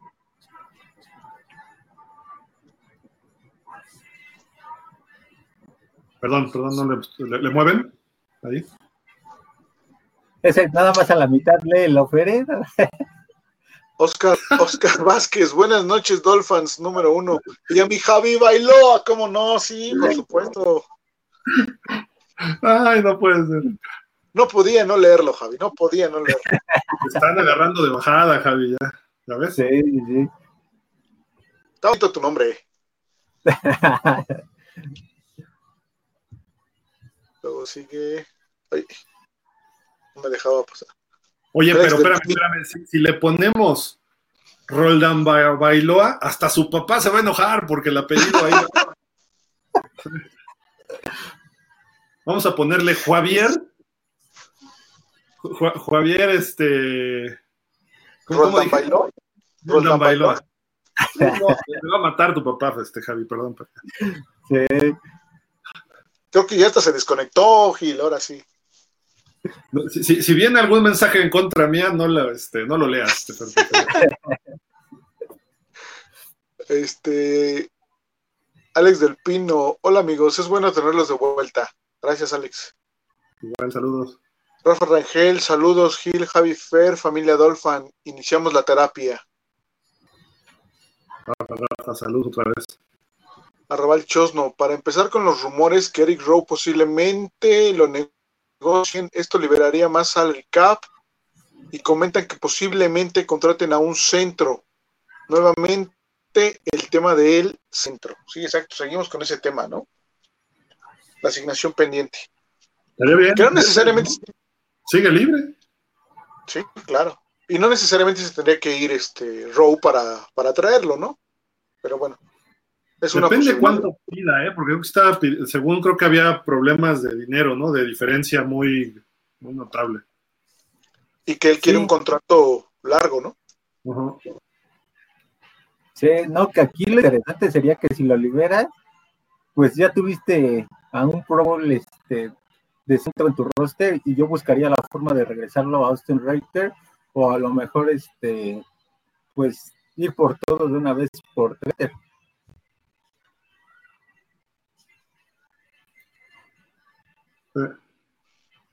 Manuel Antón Selvach. Holland creo que no, creo que no tenemos la dimensión de lo, ah, chinga, perdón, de lo querido que es en Miami, la promesa que está representando. Yo agregaría a Phillips, que también promete heredar la posición de Jason Taylor. Sí, pues sí, también hay que, hay que agregar ahí a, a Jalen Phillips, ¿no? Sí. Pero, ¿sabes qué? Creo que Phillips, o sea, empezó a mejorar mucho al final de la temporada y obviamente se espera más, pero yo no le exigiría tanto porque, precisamente por lo mismo, porque es un proceso un poco más lento en esa posición. Sí, es, es más tardado, es, de, de más desarrollo, ¿no? Ajá. Oscar Vázquez, ¿en qué lugar ponen a Harbaugh entre los coaches de la NFL? ¿Gil? ¿A John Harbaugh. ¿A John o Jim? Debe ser John, ¿no? John Harbaugh me gusta mucho como coach, eh, la verdad. Yo siempre he dicho, ese cuate tiene a sus equipos listos. No sé si sea el mejor, pero se hace de buen staff, coachea a coaches. eh, nada más ha ganado un Desarrolla. Jugadores, ¿no? Desarrolla jugadores. Sí. Yo creo que, híjole, tengo que poner en primero al señor ese que es tramposo allá en Foxboro. Luego en segundo pondría a Andy Reid y en tercero a Harbaugh. Eh, a lo mejor en cuarto, bueno, si regresa Sean Payton, pero también Sean Payton creo que está un poco sobrevaluado. Eh, me gusta más Sean McVay, por ejemplo. Está más joven, ya tiene dos Super Bowls. Le regalaron el pase a uno, pero creo que puede crecer todavía mucho más y, y creo que va a terminar haciendo más que Sean Payton, pero vamos, vamos a ver. Pero sí lo pondría en tercero solo debajo de esos dos. No sé ustedes, pero yo sí lo pondría ahí. Tocando ese tema, Hit, en la semana se, se hizo otra vez ruido con ese tipo de temas que Miami en algún momento le estaba, estaba buscando la forma de ofrecerle un contrato multianual a Sean Payton para hacerlo entrenador de Miami, que las circunstancias no se dieron simplemente. Le ofrecían 100 millones por cuatro temporadas. Sí. Sí, quizás también como este, como lo mencionamos en su momento, pues este la llegada de Sean Payton a lo mejor no se dio por todo el escándalo que hay alrededor de Stephen Ross. Y, los Santos, según Chris Greer, que los Santos nunca le dijeron qué, qué querían a cambio de Sean Payton. Entonces, digo, no sé, o sea, a lo mejor fue más allá, ¿no? Pero yo espero que no haya pensado Miami contratar a Mike McDaniel como a Cam Cameron, ¿no? Así como que si no funcionas te vas a la primera y luego entonces sí me traigo a Peyton, ¿no? Esperaría que no fuera eso, pero vamos a ver, vamos a ver qué pasa. Ojalá y Mike McDaniel la levante y, lo haga bien, ¿no? Pero si, si, se va Mike McDaniel es que ganamos menos de cinco partidos, ¿eh? O sea, y nos fue mal, lo cual yo no creo que ocurra, pero si ocurriera yo no le daría más a McDaniel porque no tiene experiencia le dieron mucho a Adam Gaze y perdimos varios años. Entonces, mejor dices, me equivoqué rápido al que sigue. Y ahí sí te traes a Sean Payton, que a mi gusto está sobrevaluado, repito, pero eh, pues habría que ver, habría que ver qué hace él con Tua, a ver si se revive a Driz o si fomenta algún otro coreback o a ver qué hace, porque no es malo, pero no es el mejor coach de la NFL. ¿eh? Yo ya dije tres que creo que son mejores que él, y muchos pondrían a Mike Tomlin mejor que él, eh, Bruce Arians mejor que él, eh, no sé, digo, hay, varios que se pueden, pueden este, contemplar ahí, ¿no? Francisco Javier Roldán, Holland crecerá esta temporada fácil, será un Pro Bowl, ojalá que sí. Yo creo que sí. Marco Alejandro Monroy se seña, con nuevo coach, ¿no creen que Austin Jackson presente mayores mejoras significativas en comparación a Hunt? Mm, no sé, yo creo que Hunt va a mejorar más que Jackson.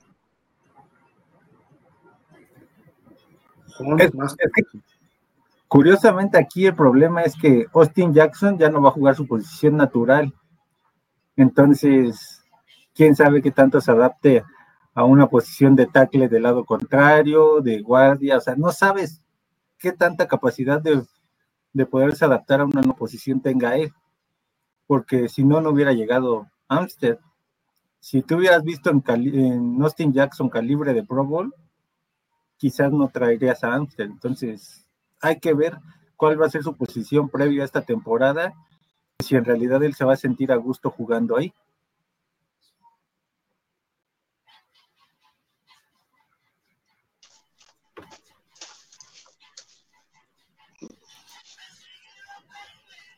Arrabal Chosno.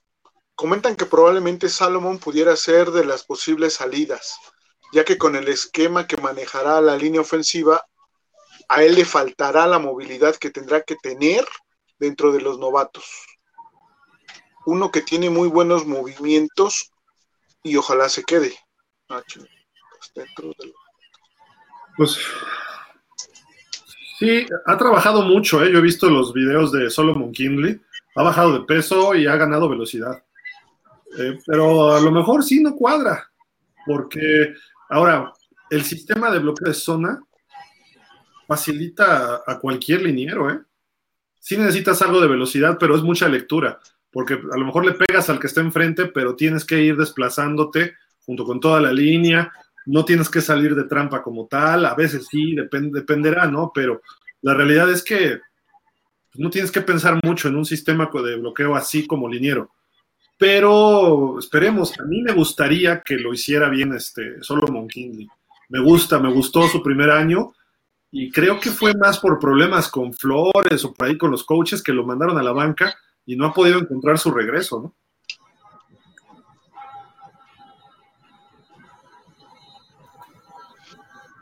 Oscar Vázquez. Si ahorita si ahorita le pondrían un porcentaje de probabilidades de ganar la división este de la americana a cada uno de los integrantes, ¿cuál sería?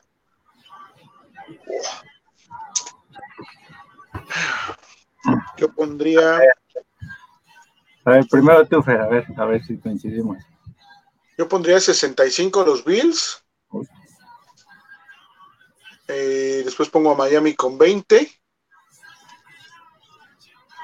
y luego eh, 15 los Pats. Bueno, 14 y le doy el 1 a, el 1 a Jets.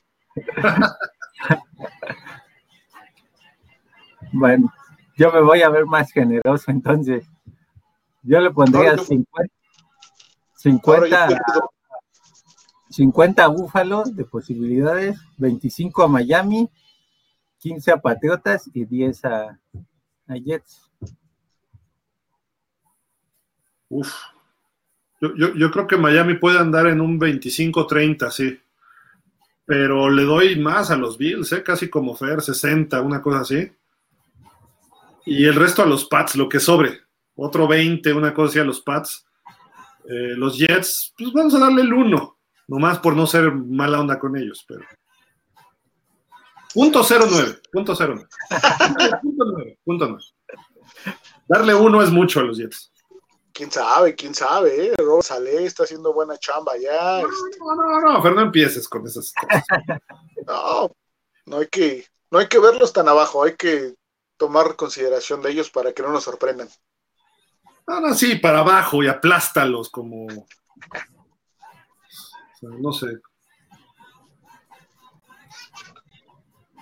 Bueno, Alejandro Monroy, se escucha muy mal el audio. A ver, este, Dolphins, díganos si ya nos escuchan mejor, por favor. Ahorita. Es que se está metiendo un audio de algo y creo que viene de, de Javi, pero es al, algo que está externo a él, o sea, no es. Arrabal ¿no? Otro que puede tamalear a Gaskin. El sábado pasado salió un video donde, donde Monster comentó que su rehabilitación va a un 90% y que no ve problema para estar en los entrenamientos, entonces posiblemente Gaskin sea el sacrificado en el cuerpo de corredores. Ups. Mm, sí lo ven afuera, Gaskin yo no, ¿eh? Yo lo veo.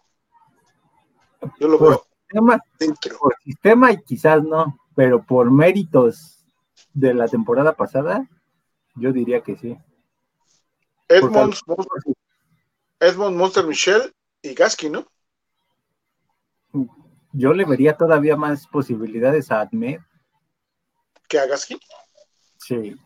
Es que tiene algunos movimientos interesantes Ahmed, ¿eh? que, que, Gaskin no tiene, pero Gaskin también de repente explota. Quizá el sistema favorezca a Gaskin, ¿eh? el estilo de, de, que va a manejar este McDaniel, perdón. Creo que pueda el estilo, la forma que juega Gaskin le puede ayudar un poco que no es de los que explota el hueco, se sabe medio mover y quizá eso le, favorezca más que a otros de los que están aquí. ¿eh? Entonces, a lo mejor puede funcionar Gaskin, pero sí a mí me quedaba de ver Gaskin, pero siendo realistas fue una séptima ronda que ha ido creciendo y ha hecho buena labor en algunos momentos, ¿no? Entonces, ya hasta lo quiero, pues, o sea, no, no lo veo mal, pues. No, no que no lo haya querido, pero me gustaría que se quedara en el equipo, es a lo que voy. Y Ahmed siempre fue el segundón, aunque tiene movimientos, a mí me gustan más, sobre todo entre los tacles, cómo rompía tacleadas o deslizaba tacleadas que Gaskin no lo podía hacer. Entonces, sí se va a sacrificar alguno y habrá que ver cuál le gusta a McDaniel, ¿no? Sí, ya va a ir en el gusto del coach y, y el conocimiento previo del sistema, pues va a ayudar obviamente más a Monster, ¿no? Sí, claro. Que Monster es una solución a corto plazo, ¿eh? quizá este año nada más. Sí, está para que aprendan el sistema con él y ya después, eh, pues bye, ¿no? Sí. Curiosamente tenemos un corredor de sobra, pero ojalá y lo veamos, aunque sea en la pretemporada, para ver si le puede pelear a alguien en ese lugar, ese tercer o cuarto puesto, porque nada más lo hemos visto en la banca. ¿Quién? A Jerry Doaks. Ah, correcto. Jesús Delgado, yo estoy 100% de acuerdo, espero grandes cosas de Austin Jackson. ¿Cómo te digo, Jesús? que lo que no se ha mostrado hasta ahorita va a ser difícil que lo muestre, ¿no? Eh, tiene mejores coaches, sí, pero pues ahorita no hay espacio para él, salvo que repita de guardia izquierdo, ¿no? Que a lo mejor por ahí va, pero no es su posición natural. Miami en realidad tiene tres tackles izquierdos y dos en el pick y uno, el veterano, el mejor tackle izquierdo supuestamente que había. Entonces, a final de cuentas tienes que sacar a Austin Jackson y a Liam Aikenberg de esa posición y a ver dónde cuadran, ¿no? Que se gane su puesto Austin Jackson, que yo creo que por algo le invertiste una primera ronda, pero ese draft del 2020 a mí no me gustó nada. Tres picks de primera ronda que pudieron ser distintos, los tres. Entonces, yo por, yo por eso pongo a Ikenberg de derecho. Para que sea el segundo de, este, ¿cómo se llama? De Terrón, sea precisamente Austin Jackson, ¿no? O que juegue de guardia izquierdo, que no lo hizo tan mal en momentos ¿eh? el año pasado. O sea, tuvo sus chispazos. Es que aquí, ¿cuál sería la línea ideal de Miami? Teniendo en cuenta que todavía no tiene centro, porque no sabe si Michael Dieter se vaya a quedar ahí. ¿Cuál sería la línea ideal de Miami? Todavía no tenemos respuestas porque los jugadores en los dos años anteriores no nos han mostrado que son este, capaces de ser titulares en esta liga. Hay un puesto seguro. Tackle izquierdo, Teron Amstead. Nada más. Y eso ya porque sabes que es el veterano. Sí. Y sabemos que Connor Williams va a estar probablemente como centro hasta hoy, pero va a estar en la línea, pero no sabemos su posición. Sabemos de Liam Aikenberg que debe estar de tackle derecho, pero así se, asegurarlo tampoco, ¿eh? Yo tampoco te puedo decir, sí, va a estar él, ¿no? Quizá Robert Hunt pueda ser tackle derecho, que es, creo que es su posición natural, además. ¿Y, en verdad dónde lo pones? Te, digo que va a estar muy interesante lo que pase en el training camp y en la pretemporada, ¿no? A ver cómo se va configurando. Hoy, no podríamos definir nada. Es más, yo creo que ni los coaches saben quién va a estar en la semana 1 hoy. O Teron Amstead y otros cuatro del lado derecho de él, ¿no? Sí. Creo que lo más cercano que vamos a poder ver va a ser en la semana 2 de pretemporada, a ver si les pega esa línea ofensiva y si no irán ajustando conforme vaya pasando la temporada. A lo mejor hasta la semana, que será 4 o 5, tendremos a la línea titular de Miami al 100%. Javi, igual todo el año van a estar cambiando, como el año pasado, haciendo ajustes, o sea, puede darse. Y agrégale las lesiones que puedan ocurrir, aunque sea por un juego, dos, etcétera, ¿no? Entonces, vamos a seguir viendo mucho movimiento en la línea, probablemente. Ojalá y no, ojalá y se establezcan esos cinco, pero yo creo que por todo el año podríamos estar viendo en Roques ahí feo. Refugio García, buenas noches, Dolphins. Fernando Javier Gil, buenas noches, Refugio. Manuel Antón Seibach, Amster, Jackson, Dieter, Hunt y Eikenberg. El sacrificado va a ser Kindley que este pasado año fue malo, su año debut fue regular. Se une al otro guardia de Georgia, un tal Simmons. La cabeza juega, sí, totalmente. Pero está sacando a Connor Williams, ¿para qué lo trajiste? Sí. Ajá, está sacando a Williams. Prácticamente, perdón, prácticamente tendrías la línea del año pasado más Amster. Ajá. Ajá. y, y sabes qué, Williams tuvo buenos años previo al año pasado el año pasado como bloqueador no fue tan malo. Su problema es que cometió muchos castigos, como 10, una cosa así, entre offside, bueno, fueras de lugar, eh, no fueras de lugar, más bien movimiento ilegal y algunos holdings en Dallas. Pero antes no lo he dicho mal como guardia izquierdo, entonces yo creo que es el mejor guardia izquierda que tenemos ahorita, este Connor Williams, pero también lo entrenó algunas veces como centro con los Cowboys. Su posición es guardia, pero como centro no va a cometer tantos errores, porque no va a cometer este procedimiento ilegal. Se tiene que aprender la voz, porque si no, no se entra el balón.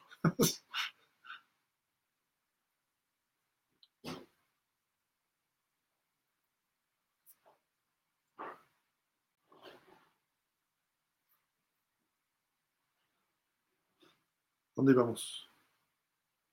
¿Estás muteado, Fer? Oscar Vázquez, ¿cuáles son los tres equipos de la AFC que sienten que pueden ser una decepción? Está bueno esa. Yo creo que a Denver no le alcanza este año. O sea, hicieron muchos movimientos, pero Denver no va a poder contra la competencia en esa división. Creo que los Titanes van a empezar a sufrir y por ahí Baltimore. O sea, uno por división. Y obviamente en la nuestra, creo que los Pats van a poder ser medio decepción este año, ¿eh? También perdieron a su coordinador ofensivo, eh, Josh McDaniels, que a mi gusto no es muy bueno, pero le entendía lo que quería Belichick y se conocen. Entonces le va a costar trabajo a Mac Jones adaptarse a un nuevo coordinador. No sé quién sea ahorita, no sé si ya lo nombraron, pero tenían problemas. Se hablaba de Adam Gates, ¿no? Pero creo que Pats, eh, Ravens, Titans y Broncos pueden irse para abajo. No sé ustedes qué opinan, pero yo, yo así lo veo más o menos.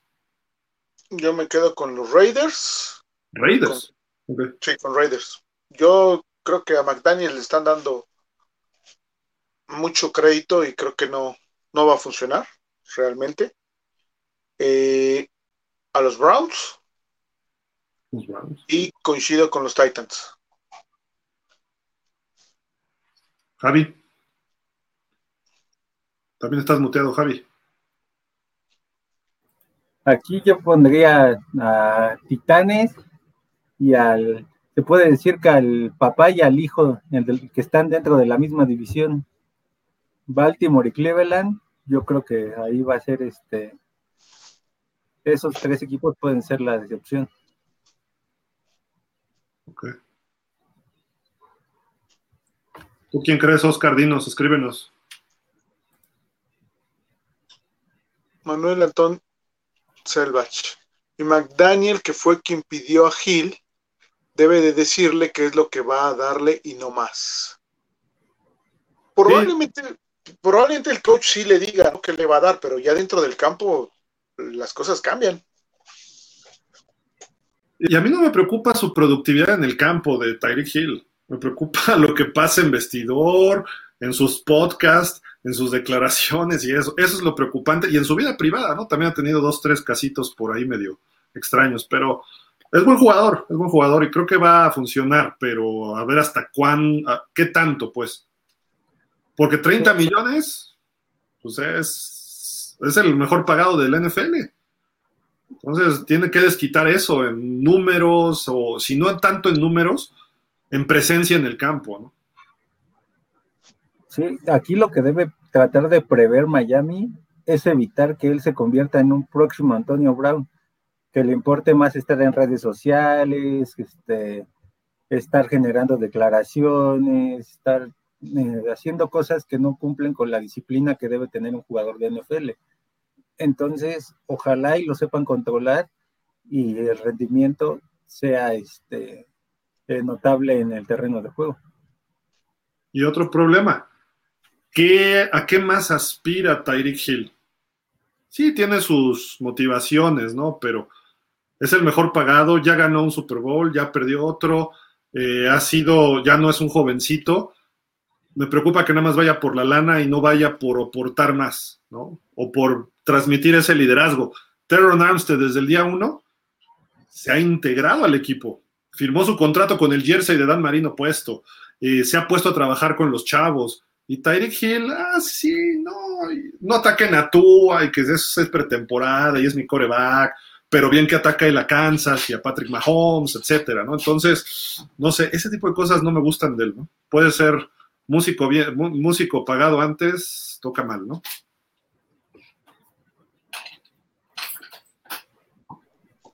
Oscar Vázquez, ¿qué equipo de la conferencia nacional al que les gusta, perdón, al que les gusta para hacer una sorpresa hasta llegar a playoff? Wow. De la conferencia nacional, sorpresa. No sé qué tanta sorpresa sea, pero pues Minnesota, ¿no? podría ser. Eh, Philly. Filadelfia y Arizona, para mí ellos tres. New Orleans puede ser, ¿eh? Porque. Lo pensé también, fíjate.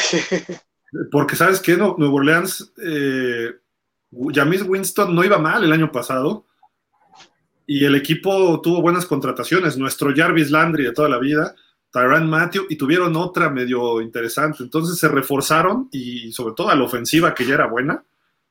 Vamos a ver, a lo mejor tiene un despunte Jamis Winston en su carrera. ¿eh? Están a un, a un coreback regular o bueno de meterse hasta la cocina, ¿no?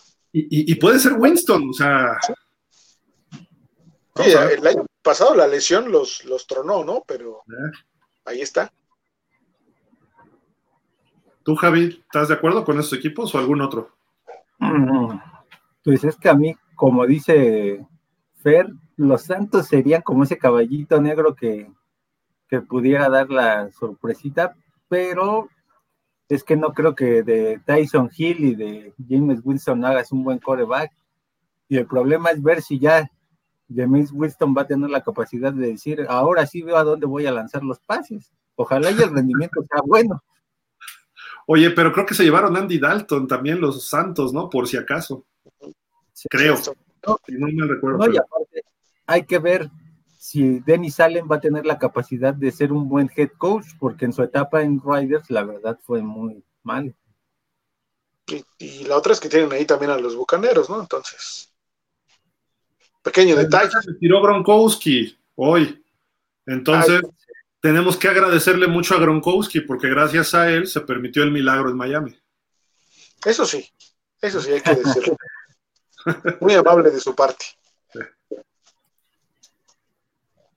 Arrabal Chosno, en cuanto a los comentarios que hizo Javier sobre Gil, hoy en día todos vimos que la válvula de escape para Tua es Waddle, por química o por lo que tú mandes. Creo que el coach es muy inteligente y hablando con él puede asumir la responsabilidad de la doble marca y abrir el juego aéreo. O se refiere a Gil, ¿no? Que, que, él se encargue de abrir esa doble marca para, para Waddle, ¿no? Yo creo que va a ser una, una responsabilidad compartida ya ahí, porque no puedes ocuparte, como coach defensivo, no puedes ocuparte de uno y no ocuparte o desentenderte un poco del otro. O sea, los dos son armas poderosas y como coordinador defensivo debes de ver cómo parar a los dos. Javi. Mm, es que aquí eso es lo que me va a parecer interesante. Hay que ver qué tan inteligente va a ser McDaniel y su staff de entrenadores, empezando este por Wes Welker y el coordinador ofensivo de Miami para ver, porque en realidad el coordinador ofensivo pues va a ser McDaniel, estamos de acuerdo que nada más lo están utilizando a Frankie Smith como una válvula de escape, aquí como lo dicen. Entonces, este, en realidad el que va a mandar todo el sistema ofensivo va a ser McDaniel y hay que ver su inteligencia para involucrar a ambos y ver su inteligencia para decir, voy a utilizar a Gil en momentos de primera y 15, primera y 20, cuando venga de un castigo, a Waddell en segunda y 8, tercera y 5. En ese tipo de jugadas los vas a tener que involucrar porque todavía sobra un tercero, que es este Cedric Wilson.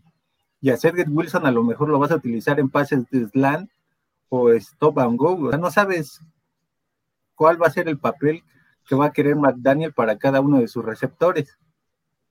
Imagínate Cedric Wilson con 100 recepciones y 1500 yardas.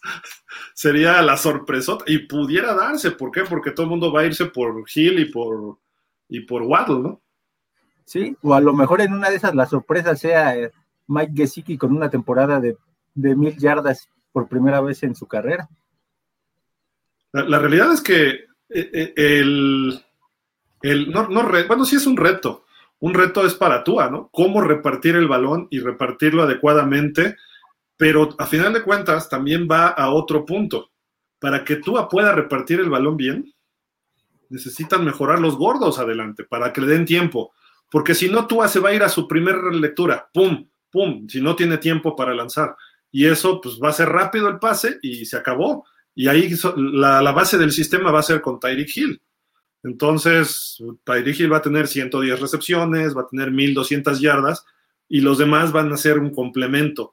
Pero si le dan tiempo, entonces va a haber la doble cobertura con Tyreek Hill y ¡ay! Está solito en la bomba este Gesicki o está por allá en el centro libre este Waddle, ¿no? Entonces, ese tipo de, de situaciones van a favorecer a Tua. Pero tienen que darle cuatro o cinco segundos, por lo menos, y no lo que le estaban dando el año pasado, que también, o sea, hay que criticar a Tua, pero hay que criticar a la línea, ¿no? Tua levantaba la vista, ya tenía gordos encima de defensivos y tenía que deshacerse del balón rápido.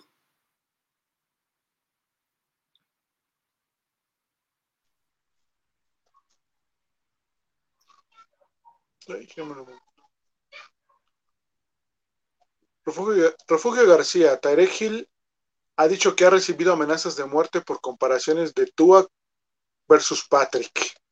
¿Por qué le andas hablando a Tyreek Hill, Javi? Se desconectó ahorita Javi tantito, pero está, está fuerte eso, digo, pues es, un deporte, o sea, tampoco hay que llegar a esos extremos. Yo no he visto nada de eso, ¿eh? pero sí, digo, qué fuerte. Sí, no, no. Aparte, creo que no nos comparó, bueno, habló de las cualidades de cada uno, creo yo. Ah, sí nos comparó, dijo, yo prefiero la consistencia de Tua que el brazo fuerte de Mahomes, ¿no? O sea, así lo, así lo dijo, o sea, sí. Y criticó el sistema de los Chiefs, pero digo, pues a final de cuentas ya se fue. O sea, yo si fuera fan de los Chiefs, eh, ¿qué diría? Pues a ver si llegas a playoff con los Dolphins y ahí te veo y a ver cómo funcionas tú. A mí no me importa tú y Patrick, me importas tú. A ver, a ver si puedes hacer lo mismo que hacías con los Chiefs. Yo si fuera fan de los Chiefs le diría eso. ¿No? No, y no tengo que decir, ay, muérete, pues no. O sea, Fue la, ha de haber sido el hermanito de Patrick Mahomes, ¿no? Que luego se le bota la cuiria.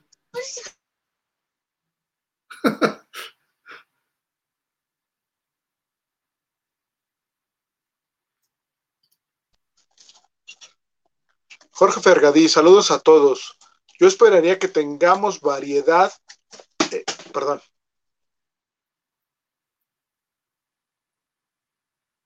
Estás muteado. ¿Variedad? ¿Me escuchan? ¿Me escuchan? ¿Te quedaste en variedad? Eh, en variedad en quién hace las anotaciones, ya que dentro de la 20 tendremos variedad para correr, pasar por el centro o a las laterales. Si Hill o Waddle anotan con más de 20 yardas será por su habilidad. Lo demás deberá ser por las jugadas que se manden. Sí, de acuerdo. O sea, hay mucha versatilidad en la ofensiva en nombres, ¿no? Y en, cualidades de cada uno de los jugadores. Falta verlas ya todas juntas en el mismo caldo, dirían por ahí. Mira, vete a las yardas del año pasado, yardas totales de ofensiva del equipo número uno que fueron los Cowboys. Tuvieron casi 7000 yardas. Fueron 2100 por tierra y fueron el resto por aire, o sea, fueron 4000, casi 5000. Si Miami produce eso, yo estaría feliz.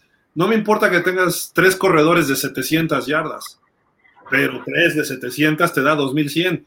Y no me importaría que tengas cuatro receptores, o bueno, vamos a ponerle dos de mil yardas y los demás de 800, 600, incluyendo a Gesicki, incluyendo a Cedric Wilson, y de ahí empiezas a sumar y tus corredores también suman en el juego aéreo. Entonces, si, si, queremos aspirar a tener la ofensiva número uno, eso sería que pegarle arriba de las 6.500 yardas en la temporada. Y hay que ver el balance correcto, ¿no? Yardas por tierra y por aire.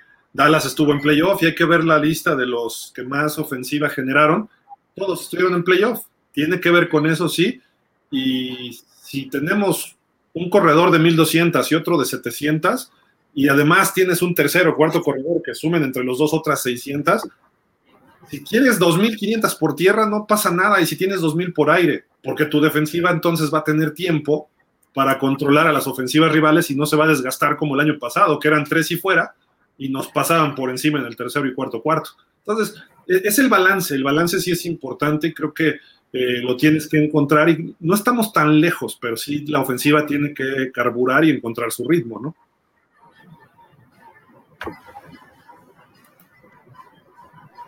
Rodolfo Martínez Juárez. Buenas noches, hermanos Dolphins. Un gusto verlos. Ah, volverlos a escuchar, perdón. Arrabal Chosno. En el comentario que vamos, que vamos a ver quién hizo a quién, Javier, no estoy de acuerdo. Es como preguntar, ¿Allen hizo a Dix? Claro que no. Mahomes tuvo la fortuna de tener a Hill para él sacar sus fortalezas y van a ver esta temporada cómo le hace falta Kansas. Mm, es que aquí es muy diferente, voy a decir por qué. Porque Dix ya venía de ser un buen receptor en Minnesota, pese a tener mariscales de campo como Teddy Bridgewater o Kirk Cousins. Entonces, él ya venía hecho. Lo mismo pasa con, con Hill, viene de un sistema en el cual ya sus, este, sus habilidades se adecuaban para poder explotarlo más que sus capacidades físicas dieran. Entonces, yo a lo que me refería aquí en el caso de Hill es que se va a ver si en realidad era Mahomes o Andy Reid quien lo hacía lucir o en realidad son sus habilidades como receptor lo que lo puso en un top 5, en un top 10 de los mejores de la liga. O sea, vamos a ver si Tua tiene esa misma capacidad de ponerle el pase de 15 o 20 yardas que le ponía Mahón y da, la, da su habilidad de Hill para conseguir otras 20 o 25. O nada más va a tener esa habilidad de decir, pues ya me lanzaron esas 15 y me llega el defensivo y ya no, la, ya no busco más. Entonces, ahora sí es cuando vas a ver las verdaderas habilidades de Tyreek Hill como receptor. ¿Y, de quién hizo a quién? Realmente creo que Stephon Dix ayudó mucho al desarrollo de Josh Allen. Por ejemplo, ya en ese caso concreto, Josh Allen iba creciendo, pero cuando llegó Dix, ¡pum! Fue exponencial. Eh, a lo mejor Hill puede hacer eso con Tua, que ha ido creciendo lento, pero puede ayudarle. Vamos a ver si Hill está al nivel de un Stephon Dix, o vamos a ver qué pasa con los Raiders, con Davante Adams, ¿no? Es otro ejemplo. Eh, si Rodgers lo hizo a él y solo responde a Rodgers, o él puede ayudar a que Derek Carr, que eh, no le va a ir mal, pues, o sea, ahí, ahí está más armado, pero, y además se conocen del colegial. Entonces, a final de cuentas, pero Davante Adams va a ayudar a que Derek Carr lo veamos ya como un verdadero MVP o un top 5 de la NFL. Puede ser. Y tienen a Darren Waller y tienen a Hunter Renfro. El ataque aéreo de los Raiders va a ser espectacular, ¿eh? Y George McDaniels, mira, le va a echar seso y va a ayudar a que se, que se dé. Acá Mike McDaniel le va a echar seso y va a tratar de que funcione. Yo realmente creo que si esto, si funciona en Miami, Tyreek Hill va a ayudar a que Tua, junto con McDaniel y Hill, esa combinación va a ayudar a que Tua crezca lo que esperamos, ¿no? Sí, lo, que fue para Allen, eh, Dix. obviamente Dix y eh, el coach David. Sí, exacto, exacto.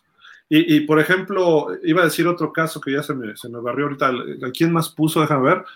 Eh, lo de Kansas. Creo que Hill ya no es el mismo de antes. Sí es, es, bueno, muy bueno, pero ¿qué, se llevó Kansas? Se, tiene, tenía ya a McCall Harman, tiene a Travis Kelsey y se lleva a Juju Smith Schuster y se lleva a Marqués Valdés Scantling. O sea, dejó ir a un receptor estelar y trajo a dos muy buenos. No digo estelares, pero dos muy buenos. Entonces ya no está tan, o sea, todavía le dan más armas a Patrick Mahomes.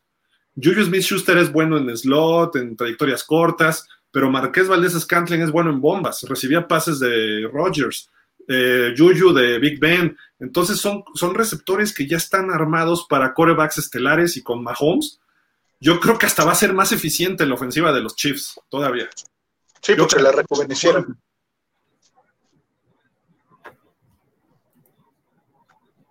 Rodolfo Martínez Juárez. Esperemos que Salomon Kinley levante esta temporada. Sí, por favor. Todos. Todos.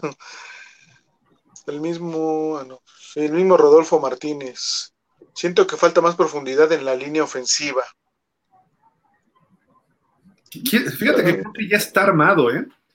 O sea, hay profundidad joven, porque los que estaban de titulares ya tuvieron su tiempo, no, no despuntaron, y ahorita varios se van a ir a la banca. Entonces eso, si tú eres un pick alto, te debe picar en el orgullo. Y entonces vas a tratar de, mejorar y va a haber mejores coaches de línea. Se supone que hay talento en Liam Aikenberg, en Kindley, en Hunt, en Austin Jackson. Eso los va a proyectar. Y Armstead es, un, es una solución de muy corto plazo, ya está viejito, no es, no es un liniero joven. Connor Williams puede que dure más. Eh, entonces, seguimos buscando un tackle izquierdo y quizá un tackle derecho para Tua, que es el lado ciego. Entonces, creo que la profundidad ya está y se va a armar una competencia muy sana. Eh, espero que sea sana, ¿no? Y que no, no se tiren mala onda, ¿no? Pero creo que va a funcionar eso. Eso va a funcionar para picarles el orgullo a estos cuates, porque los que estaban de titulares, que se van a quedar de banca, pues a lo mejor no solo se quedan de banca, sino se van del equipo si no funcionan. Yo, yo creo que la falta de esa profundidad es más bien eh, poca experiencia por la juventud de la línea. Que a mí no me desagradan los que están. Hunt, Kingley, Aikenberg, mismo Jackson. Lo que pasa es que les falta, les falta jugar más fútbol. Exacto. y bien coachados. Refugio García ha mencionado eh, Report que el safety Eric Rowe es un candidato para ser cambiado. Sí, ya, ya lo comentamos, ¿no? Es lo que decías, ¿no, Javi? También. Sí. Rodolfo Martínez Juárez, esperemos que no sea una lucha de egos entre Waddle y Hill. Y si lo es, que sea en bien del equipo. El mismo Rodolfo Martínez, ¿creen que se pueda quedarse, a ver, ¿creen que se pueda quedar en el equipo más bien? ¿En su cama? El chavo puede desarrollarse como un buen receptor. Pues ya lo firmaron hace 15 días. Ya le dieron su contrato hace 15 días. Entonces. Ah, ya, ya, ya. No entendí lo de. Ya. ya. Habla de este, de Eric en su calma. Sí. sí, sí, sí. Yo en su calma, ¿de qué habla? ya ves, por tu culpa, Fer. es que es más fácil en su cama que en su cama. Sí, sí. Y sí, como dice Javi, ¿no? Ya, ya le dieron su contrato hace dos semanas. Ahorita está prácticamente con segundo equipo, entonces vamos a ver cómo le van a, en la pre. Creo que ha habido buenas, buenos comentarios de él, ¿no? De coaches también. Sí, sí, ojalá y, sea ese receptor que pueda suplir lo poquito o mucho que daba este de Bonte Parker, porque son casi del mismo estilo. Ojalá y sí, ojalá y sí pueda suplir esas, este, esas cualidades que teníamos en Devonte Park. Arrabal Chosno, hay un liniero que creo y solo alineó el último partido, creo que se llama Robert Jones y lo hizo muy bien. De hecho, creo y se cuestionó al cocheo el por qué no lo alinearon antes. Eh, él, si le dan continuidad, pudiera ser muy destacable. Sí, de acuerdo. Fue, fue un tercera ronda, cuarta ronda, ¿no? En el 21 o en el 20, no me acuerdo. Mm. o fue Robert. Es que los dos son Robert, ya no sé cuál es cuál, ¿no? Pero... Robert, bueno, sí, pero Robert Jones sería el GAR, estamos hablando del GAR, ¿no? Yo creo que él sí, sí va a estar y se va a quedar. Arrabal Chosno, Sí, Gil, Bobby está a punto de volver a firmar, pero creo ya volvió a firmar con los Washington Commanders. Sí, es que leí algo, pero no, no, no sabía ciencia cierta. Gracias. Gracias, Arrabal. Refugio, Refugio, ay, perdón, Refugio García. Acaba de publicar Sport Illustrated que los Browns, que con la potencial suspensión de Dishon, estarían buscando otro coreback, y en la foto está eh, Jimmy Garoppolo, ¿no? Ajá. No, pero lo de Watson se liberaron veintitantas demandas, ¿no? quedan cuatro demandas civiles. Sí, 20 de 24 se quitó hoy. hoy. Y yo creo que se va a ir quitando, pero a lo mejor termina una, pero ya no va a ir a la cárcel. Bueno, sí puede ir a la cárcel, pero eh, que no cumpla su parte civil, ¿no? Que sería el dinero, el acuerdo que lleguen a final de cuentas, o la multa que le imponga un juzgado. Entonces, a final de cuentas ya penalmente no va a ser enjuiciado, entonces lo peor que puede pasar es que lo enjuicien civil, civil, civilmente, perdón, y que tuviera que ir a la cárcel, pero eso con lana igual, confianzas, estaría fuera. No sé si eso la NFL lo suspenda, definitivamente, pero, pero creo que se va a ir media temporada, quizá pudiera irse hasta una temporada completa. A lo mejor no lo vemos nosotros en el partido que vamos a tener contra los Browns. Lástima. Lástima, yo sí, lo quería ahí. y, yo también, y yo también creo que es. No, no lo quería ahí, ¿eh? Porque si nos ganaba, imagínate.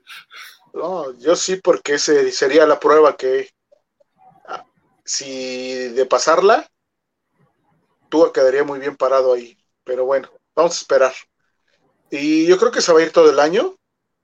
Y por eso están buscando a lo mejor a Jimmy Garoppolo, ¿no? Porque el panadero ya les dijo que no, nice, yo ya me voy pero nadie lo quiere. pero se va él, él dice que se va, no importa. es, que, ahí sería lo correcto por la forma en la que lo están sacando, ¿no? Entonces, primero me, me pateaste porque creías que ibas a tener algo mejor y resulta que dicen mamá que siempre no, entonces pues déjame ver a dónde me voy, aunque sea a ganar algo. La diferencia entre Baker y Tua, nada más, fíjate. Es un trato parecido al de Tua, es lo que iba a decir. Sí. Francisco Javier Roldán Aguilar, tengo dudas con el Boyer, ojalá despunte la defensa. Estamos igual, Francisco. Señor Roldán, Roldán Ovaloa. Oscar Vázquez, ¿cuál marca crees hoy que termine en Baltimore, Seattle, Arizona y Raiders Hill? Ah, híjole. Sean gachos, denle chance que por lo menos vea los juegos de pretemporada. Este, si Seattle no le ve bien. Seattle perdió muchas cosas. Ah, a lo mejor da pelea por ahí. Arizona debe estar en playoff. Vamos a ponerle 11. Los Raiders creo que van a estar en playoff otra vez, un 10-11. Y Baltimore no lo ve en playoff, pero se puede colar por el cocheo sobre todo. Y vamos a ponerle un 9. Es más, Baltimore se va a quedar afuera y Miami es el que va a entrar en la americana. Así como están acomodados, yo digo que un 9-8, un 5-12. Arizona diría un 8-9 si no está Carly Murray, si está Carly Murray, de 10 a 11 también. Y Riders, yo creo que un 10-7. Damukonsu dice que no le caería mal irse a los Raiders. Nuestro Damukonsu. ¿Eh? Se quiere mover.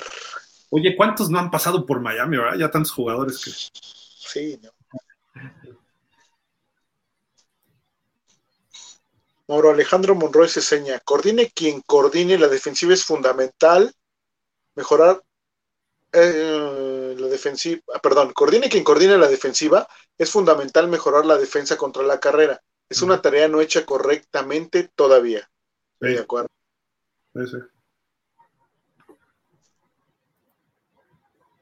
Uy, se nos cayó Fer. Cayó Fer. Bueno, Rodolfo Martínez, la semana pasada no pudieron conectarse, no, tuvimos unos problemillas ahí, pero ya estamos acá otra vez, Rodolfo, perdón. Mauro, con respecto al Día del Padre, mi hija menor se llama Dana Marina. Órale, qué buena onda. Si tengo otro hijo, jamás le pondría tú. Eso dígaselo al señor Roldán, que le puso este Javitúa Roldán Ovaloa, ¿no? ¿Ya regresaste, Fer? ¿Todo bien? Sí, ya, perdón, se, me fue así de repente al internet. No sé qué pasó. ¿Sigues o me sigo yo, si quieres? Eh, si quieres, dale, dale, en lo que termino de.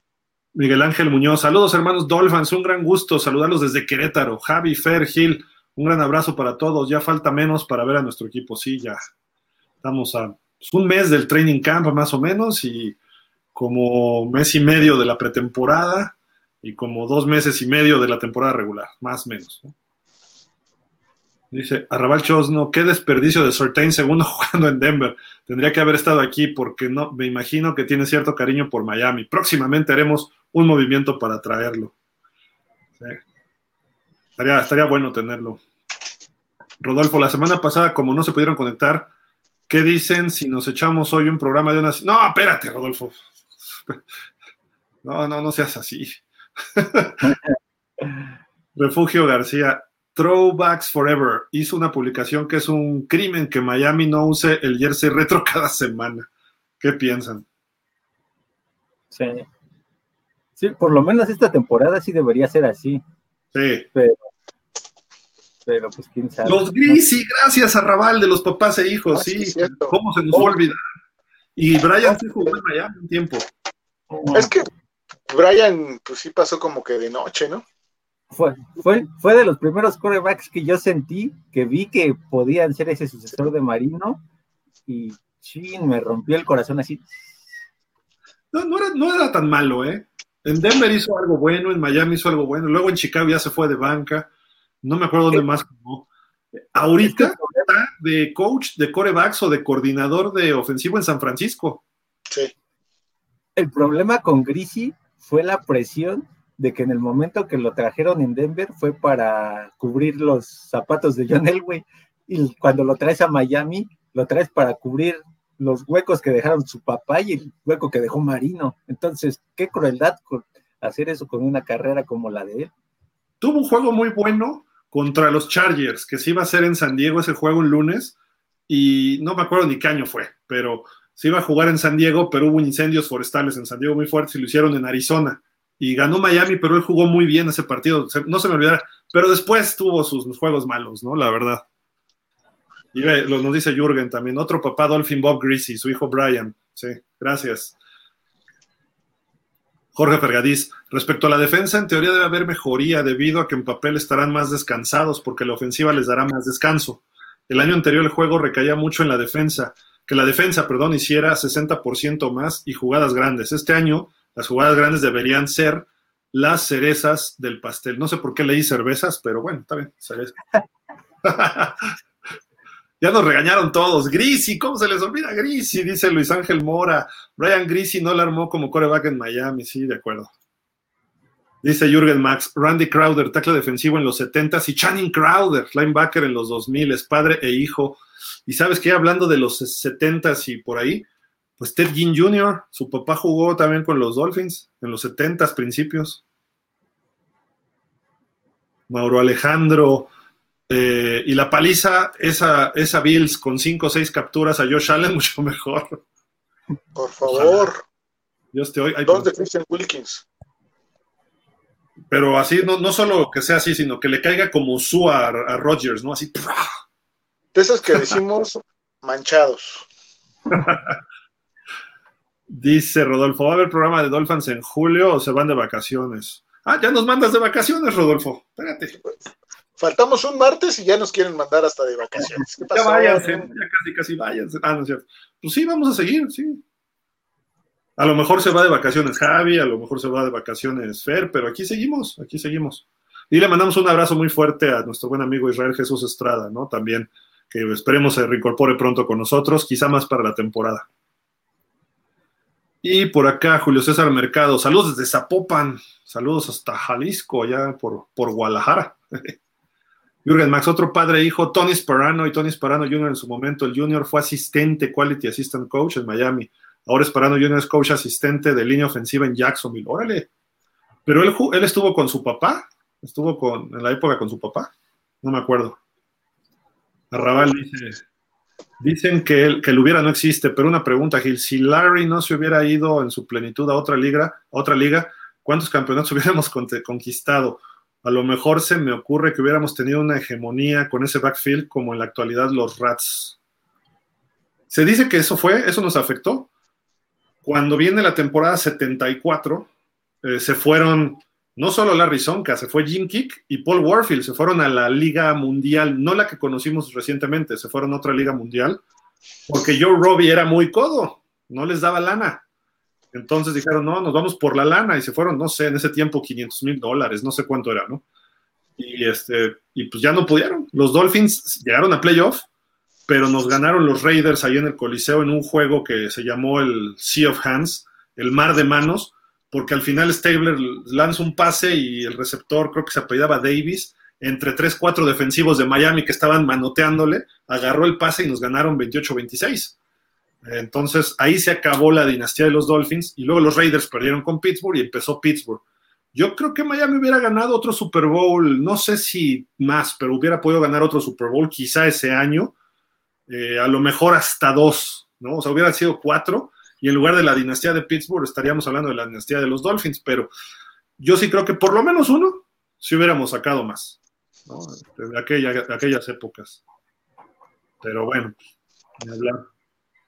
En el metaverso de Facebook, a lo mejor ahí sí.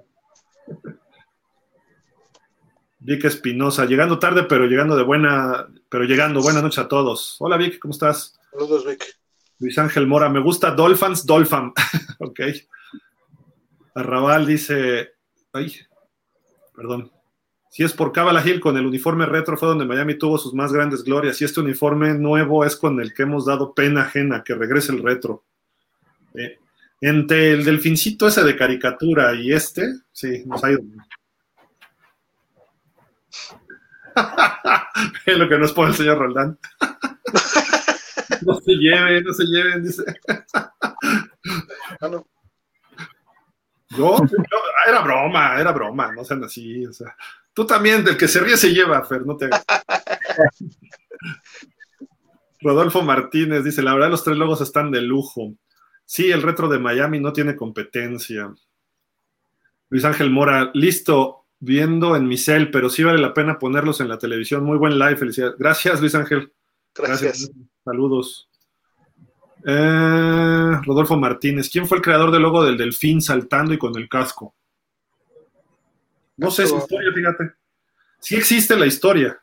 Sí, pero no es uno solo, ¿no? Fue, fue un grupo de, de artistas o diseñadores que, que trabajaron para hacer el logo, ¿no? Los nombres realmente no, no los conozco, no los tengo, pero hasta donde yo tengo entendido fue un grupo de, de artistas, ¿no? Quien, quien hizo el logo. Y creo que hubo una especie de concurso público en el Miami Herald para el nombre, logos y cosas así, y se juntaron varios, pero les prometemos algo. La próxima semana les damos los datos perfectos de, todo esto. Yo, háganle caso a Fer, yo no, sé la historia ciencia cierta, pero háganle caso a Fer, él, se la sabe más. Ya el martes la investigamos y yo, yo recuerdo haber visto un reporte del Miami Herald que hablaba, no me acuerdo si era nada más del nombre, porque estaban los Sharks, estaban las ballenas, había los Seahawks, eh, existió un equipo en la NFL alguna vez, los Seahawks de Miami, pero duró, no en la NFL, en la AAFL, no sé, antes, en los años 40, 50, pero creo que duró un año. Entonces creo que también le iban a poner Seahawks, los Seahawks en- llegaron hasta el 76. Está, está buena la historia de la fundación del equipo, pero pues, sé que llegaron en el 66 y que se hizo una votación y le pusieron Dolphins y ese logo de los Dolphins duró hasta el 97, que fue cuando cambió al Delfín. Hubo variaciones, pero leves. Pero ya en el 97 fue que se hizo más como caricatura y en el 2012 llegó este, bueno, este de acá, ¿no? Ajá, o este. este. Ese, ese, ese. Y Vas hemos cambiado. Otra lámpara, este, Fer. ¿Eh? Vas a tener que hacer otra lámpara de esas para con el logo viejo. Sí, ¿verdad? Estaría padre. Vamos a, vamos a trabajar. Hemos cambiado seis veces el logo. Seis Bueno, veces. ¿Tantas? No, tres, ¿no? Bueno, en los detalles que, comentas, ¿no? Eh, Ah, ok, ok, los tonos, el sol y todo este tipo de cosas. Ha habido seis cambios de, en el logo como tal. Ya, ya. Me espantaste. Yo dije, ¿qué hubo? Pues No, no, ya se no. me fue algo. no, no, no. Las modificaciones que ha tenido, pero como dices, la próxima semana se las tenemos. Ludo, ¿dónde ponen a Mike Bravel? Pues ahí se queden los titanes. Sí, déjenlo. No, no es malo, ¿eh? No es malo. Pero le falta, todavía le falta. Se, se me hace un coach que se lleva bien con sus jugadores. Él ha hecho que los titanes mejoren, ¿eh? Ha hecho mejor a, a Tannehill. Obviamente ha dependido mucho de Derrick Henry, pero ha perdido jugadores y siguen los titanes dando pelea. Eso es lo interesante, ¿no? Que es, es buen coach. Se le está viendo que es buen coach. Hay que ver su trayectoria, ¿no? Y ojalá y tenga mejores jugadores para que pueda destacar. A mí no me desagradaría que fuera coach de Miami, porque creo que es un buen coach. Y en Miami, digo, vamos a esperar, no quiero hablar mal de McDaniel, pero, este, pero si él, él fue jugador y fue coach de linebackers en los Texans. Eh, como jugador fue bueno, era muy versátil, no era estelar, pero era muy versátil. Y como coach ha demostrado lo mismo y ha sido un tipo inteligente. Le falta ese, de- ese detallito a la ofensiva, es lo que le falta para que su equipo pase. Sí, sí. Y la culpa no ha sido tanto de él, ¿eh? Digo, sí tuvo decisiones malas contra los Bengals, ¿eh? En los playoffs y en los playoffs anteriores también. O sea, le ha fallado algo, pero está, está empezando también. Sí. Tifosi. Perdón, dice, ¿qué, ¿qué pasó la semana pasada? Pues No no pasó nada. No esta cosa de la transmisión, perdonen. Eh, dice Jürgen Max, ya metan a Zach Thomas al Hall of Fame. Hasta Urlacher en su cuenta de Twitter en días pasados escribió, induct Zach Thomas. sí, sí, sí, totalmente. Es que entre los jugadores de la posición y de no, y no de la posición, Zach Thomas es reconocido como uno de los grandes. Eso nos queda claro a muchos, ¿no? Realmente no se entiende por qué no está ahí. La, la explicación, hay, hay, varias, pero la primera, no lo han vendido bien eh, la gente que lo tiene que vender ante el Hall of Fame, que es el periodista de Miami, supongo que es Armando Salguero. Él lo ha vendido bien, pero no lo han comprado bien, mejor dicho, los otros periodistas que votan. Luego, dos, Zach Thomas nunca jugó ni siquiera un juego de campeonato. Entonces eso le dañó un poco. No llegó al Super Bowl. Urlacher y Ray Lewis, que eran los contemporáneos, sí, Ray Lewis ganó hasta dos, Urlacher perdió. Eh, Miami no fueron sus mejores años también, entonces eh, se, vendió mejor como persona Jason Taylor que haciendo este, calendarios, bueno, no en bikini, en traje de baño. Y, yo soy bonito. Y, y Zach Thomas, no, era perfil muy bajo. Yo llego y pego y se acabó, ¿no? Urlacher en Chicago, pues toda la prensa lo volteaba a ver. Él era el jugador estelar. En Miami, Zach Thomas no era el, no era el jugador que llamaba la atención a la prensa, mucho menos a nivel nacional. Y Ray Lewis, bueno, pues Ray Lewis siempre estuvo en los tabloides, en los titulares de los periódicos, mejor dicho, ¿no? E, estas son las razones.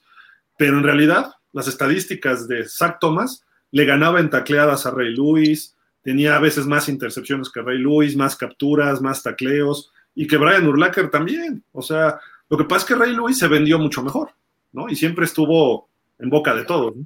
Sí.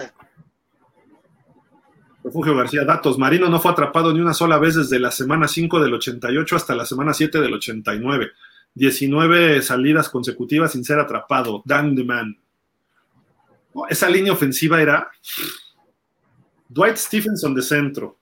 Ya se había ido Roy Foster, pero creo que seguía Newman. Y después llegó otro, este Ron Heller, otro guardia.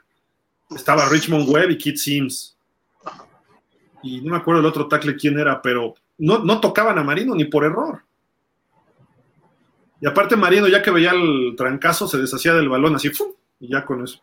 También era medio sacatón Marino. Perdón, lo tenía que decir y ya lo dije, pero se le acercaban y vámonos. Y a veces le interceptaban por eso, ¿no? Pero sí, sí le, sacateaba un poco. Pero eran un tipo grande y fuerte, ¿no? Oscar Vázquez, te hablan, Javi. Perdón, Javier.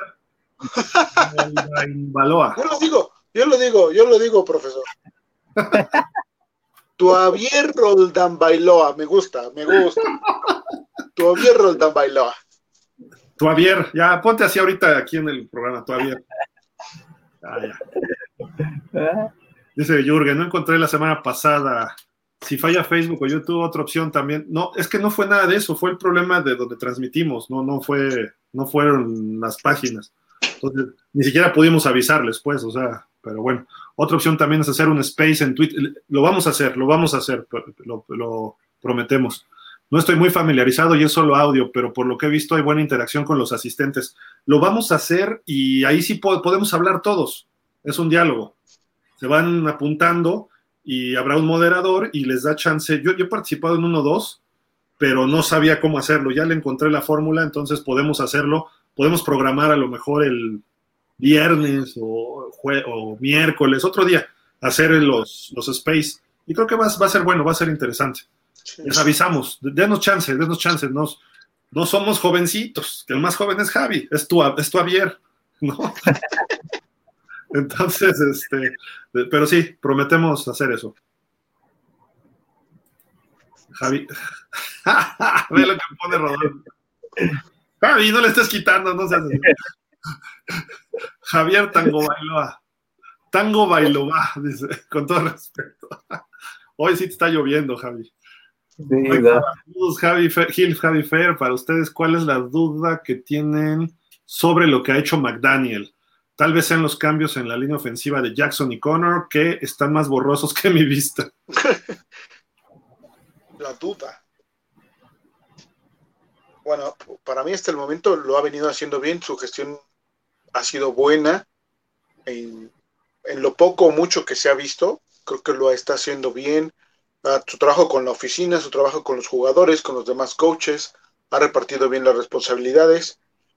El detalle a lo mejor yo no lo veo hacia los demás, yo lo veo, y ya lo he comentado, que pues, es su primer año, ¿no? Y errores va a haber y esperemos los pueda minimizar al inicio de la temporada o en el transcurso de la temporada para que no impacten en resultados en contra del equipo, ¿no?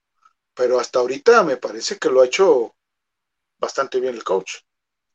Sí, va, por buen camino. Javi, ¿tú opinas igual que Fer?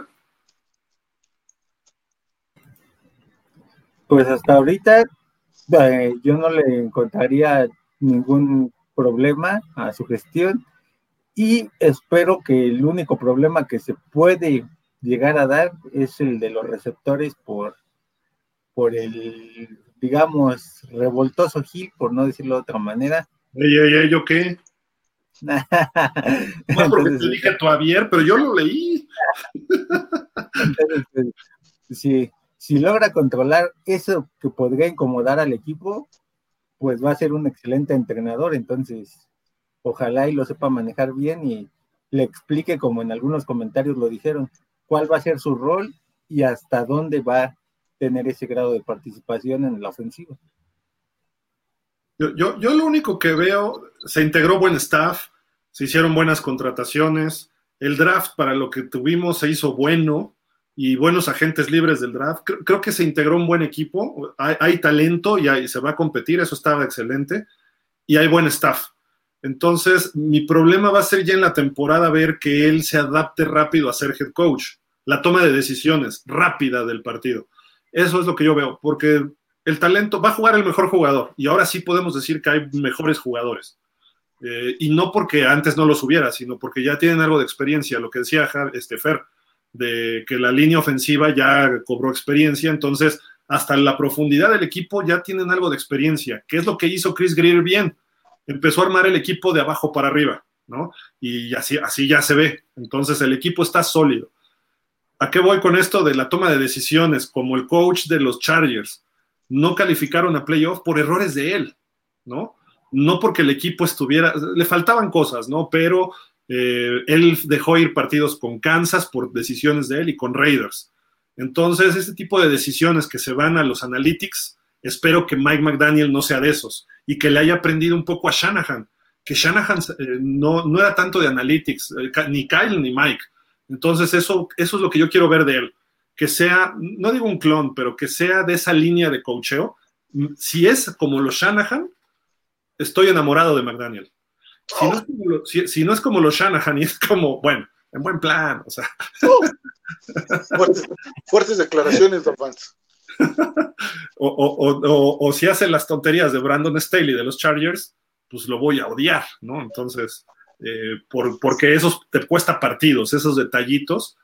Una cuarta oportunidad que te juegues mal, eh, o que te la juegues en cuarta en tu zona de gol, o no en tu zona de gol, en tu yarda 15 o 20, como lo hizo Brandon Staley con los Raiders, o que tires una patada, o más bien que te la juegues en lugar de un gol de campo y sumar puntos eh, contra Kansas y que perdió en tiempo extra. Ese tipo de detalles, cuando lo sumas, dices, ups, me costó un partido. Y ese partido al final me cuesta la temporada. Que si lo vemos el año pasado, una decisión mala de Brian Flores contra los Jaguares nos costó no ir a playoff. Se la juega en una cuarta oportunidad y a lo mejor la decisión de jugártela no es mala. ¿Qué jugada mandas? claro. Y esa jugada que mandaron fue ridícula. Todo el mundo sabíamos que iban a correr con este cuate, el que le gustaba a Javi, el 34, ¿cómo se llamaba este? ¿Brown? ¿Malcolm Brown? Malcolm Brown. Creo que ni siquiera llegó a, ni siquiera a las pompas de sus linieros, lo estaban tacleando atrás. Y los Jaguars, y no por menospreciar a los Jaguars, porque tienen buenos jugadores, pero fue el peor equipo el año pasado. Entonces te paran ahí y te empatan el partido y luego te, o, te lo ganan. No me acuerdo si fue lo que definió. Cuando ya tenías el momento del partido, que tú allá se había sobrepuesto una intercepción, que Miami ya había controlado a Trevor Lawrence, pateas y les das el campo largo, Trevor Lawrence a lo mejor hasta le interceptas con la defensiva que tienes. Y, y si no, en tiempo extra ganas. Ese partido nos costó ir a playoff, una decisión de Brian Flores. Espero que no nos pase con Mike McDaniel. Y a mí me encantaba Brian Flores, ¿no? Entonces, ese tipo de cosas creo que son las que quiero ver en la temporada de Mike McDaniel.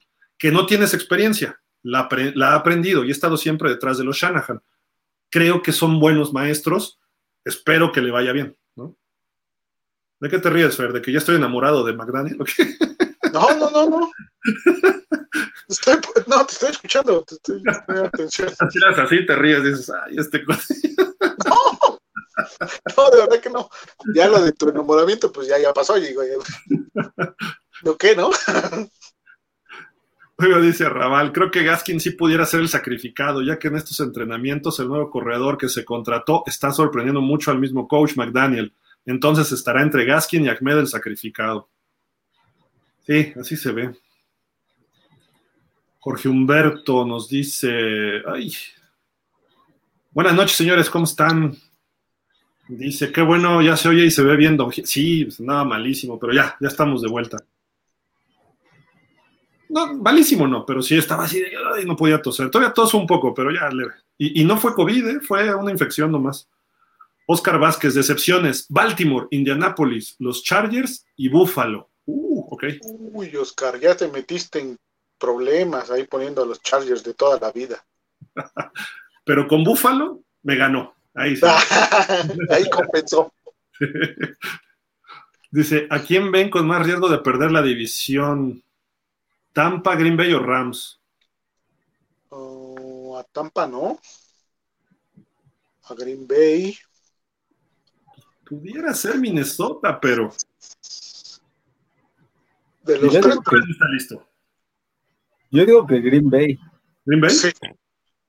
Sí, yo también. Pero con los vikingos.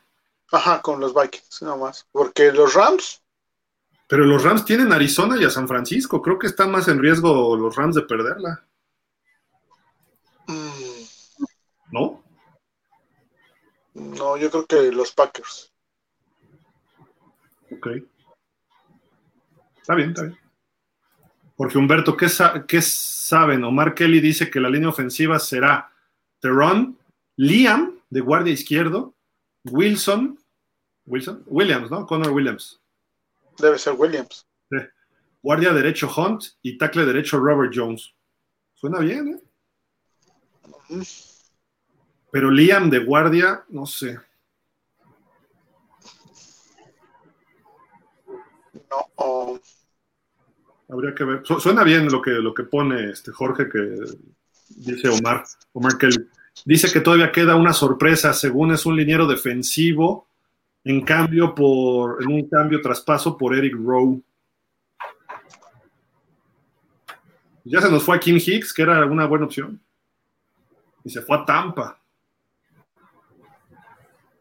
Estaría bueno eso, ¿eh? O sea, un liniero defensivo, pero interior me gustaría. Jorge Fergadís, Monster también trabaja en equipos especiales. Quizá por ahí hay un hueco más para los corredores. El mes, el mes pasado de todos los corredores es, el más pesado, perdón, de todos los corredores es Doux. Ojalá y este año ya. ¿sí?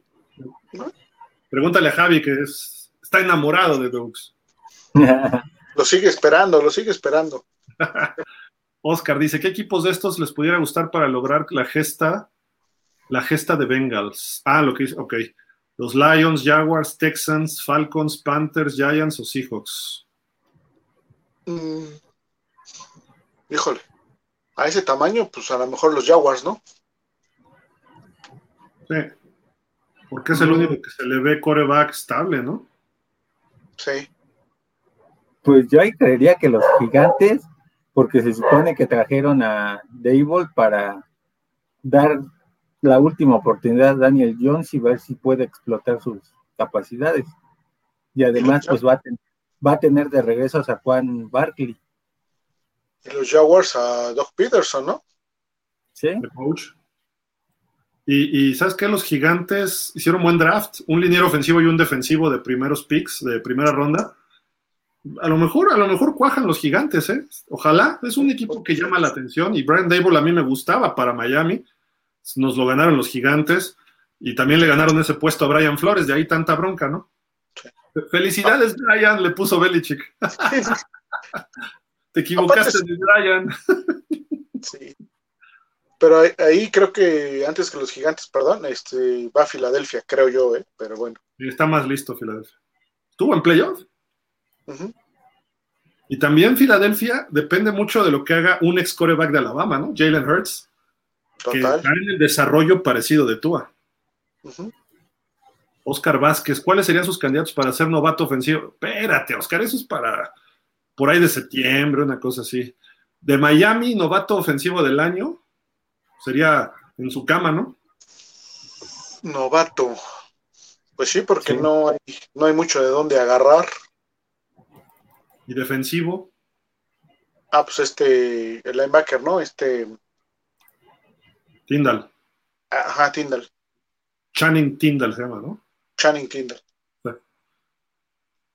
Sí, de acuerdo. O puede ser el safety de Oregon, ¿no? Si se queda y es de agente libre, ¿no?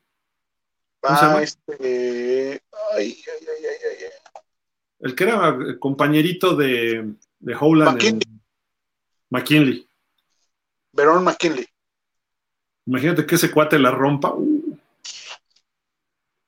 Sócrates Montoya. Hola a todos, aquí lavando los trastes. ¿Saben si Gesicki ya firmó extensión? Mike Gesicki. No. No, Firmó está con su- su etiqueta, ¿no? Ajá. Sí. Creo que todavía puede, ¿no? Este, Sí, todavía puede firmar su extensión. por ahí de como mitad de julio es la fecha límite, ¿no? Es correcto. Manuel Antón Selbach dice, otros hijos fueron Brian y Bob, sí, los, eh, Brian Greasy de Bob Greasy, de acuerdo, gracias.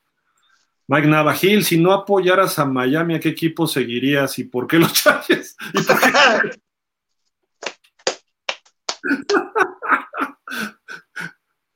Hoy están desatados los Dolphins, ¿eh? Me están haciendo Nos la están noche. pegando con todo. Si- si Yo siempre he leído a los Rams, ¿qué traen?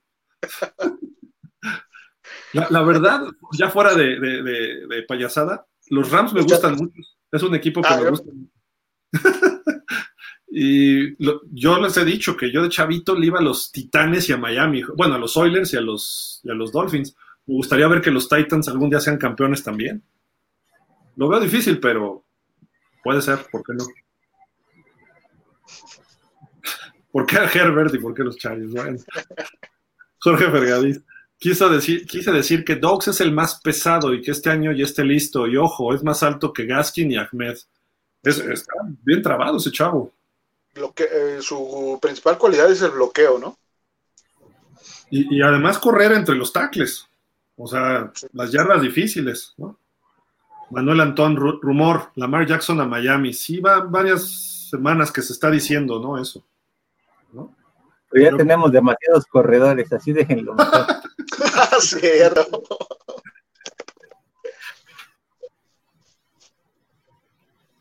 Sí, sí, no, no, no lo veo yo a la mar este, en Miami, por favor. Jorge, señor Javi Bailoa, saludos. Que la estrategia ofensiva será puros RPOs y pases de 25 yardas. Yo creo que la defensiva se ve más nutrida y espero que aprendan bien el sistema y rápido, porque si no, sigue por acá, el señor Gil no me da buena espina, se la pasa en TikTok a ver si no es un Yuyu Hilster y que no nos vaya a pasar como los Broncos con el señor Wilson. ¿Cuál Wilson? ¿Cuál Wilson? ¿De los Broncos? Con, con Russell Wilson. Ah, ok. Sí, sí, correcto. Y sigue Jorge Humberto, déjame seguir leyendo. En, Good Morning Football hablan mucho de que el señor Watson no jugará en toda la temporada 2022, que es lo que se dice en la oficina de Nueva York. Ups. Sí, Dice, ¿eh? Ma- McKinney, debe ser McKinney, ¿no? McKinley. Ajá. McKinley reemplazará a Eric Rowe. pu- pues podría ser, ¿no? Si le llena el ojo a lo mejor a, a los coaches, podría ser ahí el movimiento. Ya vieron algo que les gustó en McKinley, como para decir, bueno, está bien, nos deshacemos de Rowe, ¿no? Yo pensaba en Brandon Jones, obviamente, que es el, el relevo natural, ¿no? De, de Eric Rowe, pero pues también puede ser que, que se queden con Brandon Jones y que McKinley llegue atrás de, de Jones, ¿no? Esa sería otra posibilidad. De acuerdo. Dice Jorge Humberto también. Según Cohen, Skylar Thompson está subiendo y puede ser que inicie Teddy como suplente, pero Thompson podría hacerse del segundo puesto. Ups. Y cree que podría ser el coreback del futuro. Está bien. Qué bueno. O sea, fue séptima ronda. Imagínate que la pegue. Sí, y, y bueno, y, te- y sabemos que, que este, ¿cómo se llama? Que Teddy es este temporal corto, ¿no? Eh, y también es muy frágil, ¿no? Entonces, yo, yo, yo lo que he planteado es, se lesiona Tua, entra Teddy y se lesiona. ¿Qué vamos a hacer que, ocurra eso? Y es factible que pudiera ocurrir. Sea, qué bueno que Skylar esté haciéndolo bien, ¿no? Dice Jorge Humberto, Robert Jones es agente no reclutado. Ok, entonces es Robert, el otro, ¿no? ¿Cómo se llama? Robert Hunt. Robert es el que fue reclutado y el Robert Jones no fue drafteado, ¿no? Ok. Ok. Gracias, gracias. Arrabal dice, lo de Watson ya se trabó porque el sindicato de jugadores lo está ayudando y argumentan el por qué sancionará a este, por qué sancionar a este jugador y que la parte de los dueños no han publicado sanciones al respecto. Esto va para largo. Okay. Jürgen Max, el liniero Robert Jones fue undrafted en el 21, o sea, el año pasado. Ok. Luz Elena, ya llegó Luz Elena. Agárrense porque ahí vienen los sablazos ahorita otra vez. E, es la que dice, ¿no? De que odia a Brian Flores, ¿no? Todavía. Dice, saludos a todos los Dolphins y los comentaristas más guapos. Primera pregunta. Ahora, ¿cuál marca creen que tengan los delfines ya que Deshaun Watson seguramente no nos enfrenta? de cualquier forma creo que era ganado, ¿no? El de Cleveland, porque iba a ser Así lo hemos considerado, creo yo, ¿no? No se mueve nada, sigue siendo victoria esa. Alex Yáñez, estaría súper bien el uniforme retro, creo nos traería buenos resultados. Sí, deberían usarlo toda la temporada, la verdad. Luz Elena, creo que ya no habrá más contrataciones, entonces pregunta, ¿Quiénes serán los titulares y en qué posiciones? Sobre todo ofensivamente. Creo defensivamente está más claro.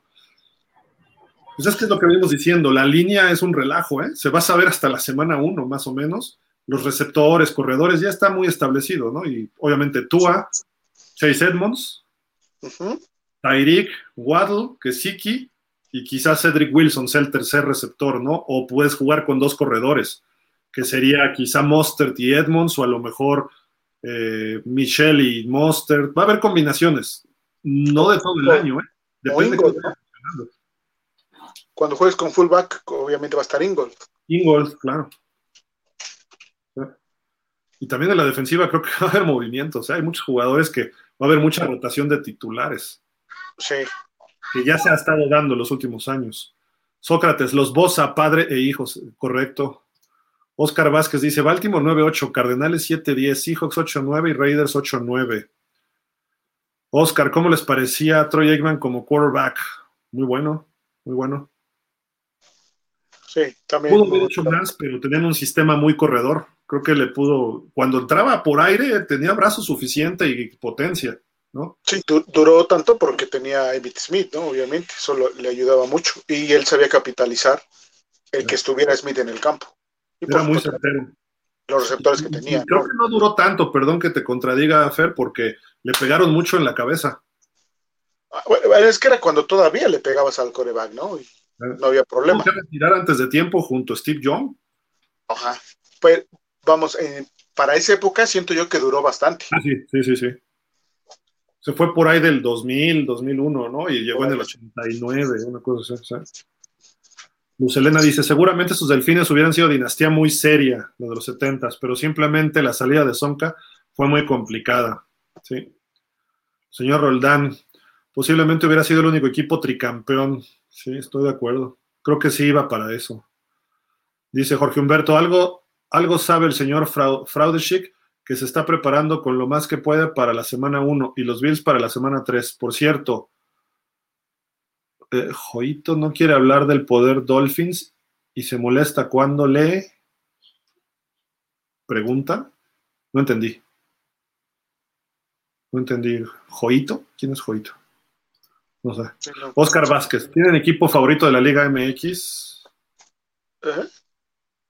Es que Oscar nos pregunta de todos los deportes y de otros equipos pues le va Pumas, ¿no? Este Javi, es Puma de corazón su, piel es dorada y su sangre azul o algo así va el lema, ¿no? Sí, Javi, algo así va, ¿no? ¿Tú, eres de la América? No. Es correcto. Ah. Todas las chivas, ¿no? Sí, pues te ves como gente pensante, por eso digo que no le vayas a la América. sí, yo, yo soy chido. Yo soy chido. Dice Jorge Humberto, ¿por qué nos abandonaron la semana pasada? Qué bueno que están de regreso, gracias. Fue problema técnico, no, nada, no fue otra cosa. Dice Oscar Vázquez, primero llega al Salón de la Fama Julian Edelman antes de Zach Thomas. No, no, no, Oscar, no nos digas eso. Sí, te creo. Esperemos que no. Edmundo Díaz, buenas noches a todos. Ron Heller era tackle y venía de las Águilas de Filadelfia, ok. Pero yo lo vi jugar de guardia, ¿eh? En algún momento. Pero a lo mejor me equivoco, no sé, ya hace mucho tiempo que Gracias, Edmundo. Oscar Vázquez, yo las probabilidades de ganar la división así, Jets 7%. ¿Sabes qué, Oscar? Te vamos a vetar. Le estás dando mucho a los Jets. Pats 26, Dolphins 29 y Bills 38. ¿Suena bien? Y suena bien para Miami ahí. Dice Refugio, la defensa de Miami la temporada pasada con más presión al coreback rival fue la tercera mejor con 349. 349, ¿qué? ¿Yardas permitidas? La defensa. ¿Aire? Es mucho, ¿no? Por aire. No. Yo creo que totales, ¿no? Deben ser totales. Deben Ajá. ser totales. Sí. Nos puedes explicar este refugio más o menos, pero no fue la tercera mejor, fue como la séptima, algo así, ¿no? Sexta, ¿no? Creo que fue la Sexta algo así, sí. Al final de la temporada, pero permitió muchas yardas por tierra, eso sí. Oscar Vázquez. Y de mis. Ah, es que le vas a los Seahawks, ya entendí. Este, Rams 40%, 49ers 24%, Cars 23% y Seahawks 13%. Okay. Oscar Vázquez, Tuavi Roldán bailó a de Brown. ¿Por qué de Brown? Y Sult de, de, Malcolm Brown, ¿no? Ah, ok. Y después agrégale el otro apellido. Watson. Por Tannehill. Watson. Tannehill, ¿no? Watson Tannehill con un guion, ¿no? Todo junto, compuesto. Ah, ok, ese es compuesto. Dice Jorge Humberto, arroba, señor Gil, se enamore mejor, admire, jajaja. Si Fer, fuertes declaraciones, ok. Sí, de acuerdo. Héctor Romero, buenas noches, comunidad Dolphins, iniciando el verano con todo. Ya falta menos para ver la nueva cara del equipo. Tengo una expectativa alta esta temporada. Todos, todos, Héctor, estamos así y ojalá y se dé. Pues Elena, ese partido contra Jaguares me di cuenta que Flores no era el head coach que quería para los Delfines. Finalmente fue bueno perderlo porque gracias a eso se fue y ahora los Delfines hacen contrataciones y se ve una sinergia mejor entre McDaniel y Greer. Eso no te lo puedo negar. Y ahora hasta vemos a Greer con buenos ojos. Ey, ey, cuidado con mi amigo. Ey, ey, ey, Raval dice, yo veo que al interior del equipo ya están más relajados, no pensando en cosas externas. Eso de alguna manera te enfoca más. Tua de a poco ha tenido actitudes de líder de un real capitán. Ya contesta porque antes estaba disperso en las entrevistas.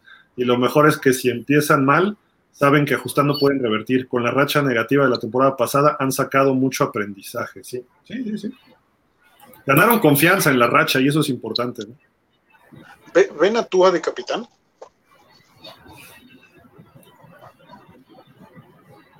No. Ahorita no. Okay. Creo que hasta él lo rechazó, ¿eh? No sé si este año o el año pasado. El pasado, ¿no? Fue que rechazó el, Ah, la capitanía. Le decían, vas a ser el capitán. Y dijo, no, no, espérenme, todavía no. Eso habla bien de él. Todavía no estoy listo. Vamos a. Este año los capitanes se saben por ahí de la pretemporada y lo votan los jugadores y a los coaches, a veces algunos equipos entran. Ojalá, ojalá y se lo den para que también tenga esa presión, ¿no? De, de, a ver, soy el capitán. Uy, ya son las 11, nos dijo la señorita esta. Luz Elena, como que no estabas mal, Gil, si te veías como zombie. Me dio miedo que te diera un virus de esos malos y le empezara a decir a los Jet, no, no, no, no, no. no. Sé que te duele más que los Bills y los Pats, sí, mucho más. Por cierto, acabo de leer que dicen que los Bills son los favoritos, no solo para llegar al Super Bowl, sino también ser campeones. No están exagerando. O sea, sí son rivales a vencer y creo que van a llegar muy lejos, pero tampoco creo que sean los super favoritos para ser campeones. Sí, yo tampoco los veo ¿eh? como los super favoritos. Javier, ¿tú cómo los ves? Javier, dije tú, Javier. No sean así. pues, yo espero que sí sean este contendientes, pero no para ser campeones. Además, su, su historia indica que en los momentos importantes se transforman en los broncos de Búfalo. Sí, pues lo, más, más, bien, los broncos ya ganaron, ¿no? Los Bills y los vikingos van 0-4, ¿no? Sí. Sí, digo, yo, creo que en la americana Cincinnati llegó al Super Bowl y mejoró su equipo en talento. Entonces yo creo que el rival a vencer debe ser Cincinnati. Kansas City va a estar bien y tiene experiencia. Y los Bills. Creo que son los tres equipos más importantes. Lo pones en uno, en dos o en tres, no veo problema, pero los tres están para Super Bowl en apariencia, ¿no? Eh, pero Búfalo es el único que no ha llegado a Super Bowl, entonces por eso lo he hecho de tres a Búfalo. Eh, tendrá que demostrar, ¿no? después, a los Bengals, a los Chiefs y luego a los Bills. A los Bills. Yo igual, yo igual. Dice Luz Elena, los gigantes con Dable creo son de los más temibles, aunque Jaguars creo van a ser muy interesantes esta temporada. Sí, los Jaguars hasta se pueden meter a playoff. No, no creo, pero pueden meterse. Oscar, ¿cómo pondrían del 1 al 4 de parejas las divisiones de la americana? ¿Cómo, cómo? ¿Del 1 al 4 de parejas? De, más competitivas, ¿no? O sea, la, ¿qué división es más competitiva, creo yo, ¿no? Por ahí va. Ok, ok. Ah, bueno, la oeste es la 1, obviamente. ¿No? Ahí Denver Chiefs, este, Raiders y Chargers, ¿no? Se van a no dar te olvides de mis Chargers. no, sí, se van a dar hasta con la cubeta en esa división. En la 2 pondría la este, la 3 la norte y la 4 la sur. Estamos de acuerdo en algo. Los tres coincidimos, ¿eh? ¿Cómo ven a Cleveland sin Deshaun Watson? Híjole. ¿Quién va a ser su quarterback? Pues está bajo contrato Baker Mayfield, pero no quiere jugar ahí. Entonces, en teoría va a ser Jacoby Brissett. Ahí está la respuesta, mi querido Oscar. Y si se llevan a Jimmy Garoppolo, que dicen que por ahí hay interés, ahí sigue es respuesta. Tampoco es respuesta, o sea, sí para playoff, pero hasta ahí. Y quizá con Jacoby Brissett pudieran pelear playoff, pero con Deshaun Watson creo que pueden ir lejos. Y con Baker Mayfield van a estar en playoff y van a estar peleando fuerte. No sé hasta dónde les alcance, pero tanto el número uno es Watson, luego es Baker Mayfield y luego quizá Garópolo y Brissett en ese orden, ¿no? Pero pues Garópolo ni está en el equipo, ¿no? Vamos a ver. Uy, vamos a apurarnos ya para acabar, que ya son las 11. Arrabal, yo creo que Ingram hará que dé un salto de calidad. El manos de mantequilla Baker, dice Arrabal. Eh, no se metan con mi Jerome. Me cae bien. Me cae bien. Ha ido mejorando. Y creo que es uno de los líderes defensivos. Tiene que mejorar su liderazgo, pero no sean así. Oscar Vázquez, mete Rudolf a Dolphins y se lesiona a Tua y Teddy. Rudolf. Ajá. Mejor Baker. Sí, claro. Mejor Baker es. Híjole. Mejor Thompson, que no lo hemos visto. Sí, pero imagínate que se lesionaran ellos dos. Contratas de emergencia a Baker Mayfield. Claro. Y, con Thompson a ver qué hacen los dos, ¿no? Yo sí lo vería por ahí. Señor Roldán, solo recuerden que dije que tendríamos sorpresas de Toms con Thompson. Sí, sí, cierto. Lo dijo desde el draft el señor Roldán. Saluden a mi hija Flor, por favor. Sí, claro. Saludos, Flor. Saludos, Flor. ¿Festejaste a tu papá con algún regalo de los Dolphins? Esperemos que sí, ¿no? Aunque un llaverito, un dibujito, algo de los Dolphins. Esperemos que le vayas a los Dolphins, Flor. Arrabal, con el fullback, los Rats tuvieron mucho éxito. Ojalá y con Ingle se proyecte mucho más el juego terrestre. Creo que puede ser. Y, y pensando lo que hacen con Kyle Jusic en los 49ers, ¿no? También puede funcionar acá. Señor Roldán, la línea ofensiva que tenían era excelente los vaqueros. Jorge Humberto Yoshito. ¿Quién es Yoshito? ¿Josh Allen? Sí, ¿verdad? Yo creo que sí. Gracias, gracias, Jorge Humberto, perdón. Nos agarras luego en la curva. Bueno, a mí, Sócrates Monroy, los Shula padres e hijos, ya hasta tercera generación. Está Chris Shula como asistente en los Rams, ¿no? De coach de linebackers, algo así. Y hablan muy bien de él, que es muy buen coach. Y creo que es hijo de Dave Shula, si no mal recuerdo, pero bueno, en fin. Luz Elena, Javi del América. Ahora entiendo por qué estás de lado. No, Javi es Puma. Del lado oscuro, que alguien le enseñe el camino de la luz. El que está del lado oscuro es Fer con el América. toda la vida, toda la vida. Jürgen Max dice: Eggman pudo haber sido quarterback de Miami, pero One Step no lo llamó. Él cuenta que se estaba preparando para regresar del retiro si Wani lo llamaba. Fíjate. Hubo rumores, ¿no? En esa época, pero nada más. También Eggman cuenta que lo de su retiro fue también excusa porque quería salir del equipo por la, lo indisciplinado que era el equipo del, con Barry Switzer. No, pero sí le pegaban y le pegaban y ya cada, juego se lesionaba. Fueron muchas conmociones.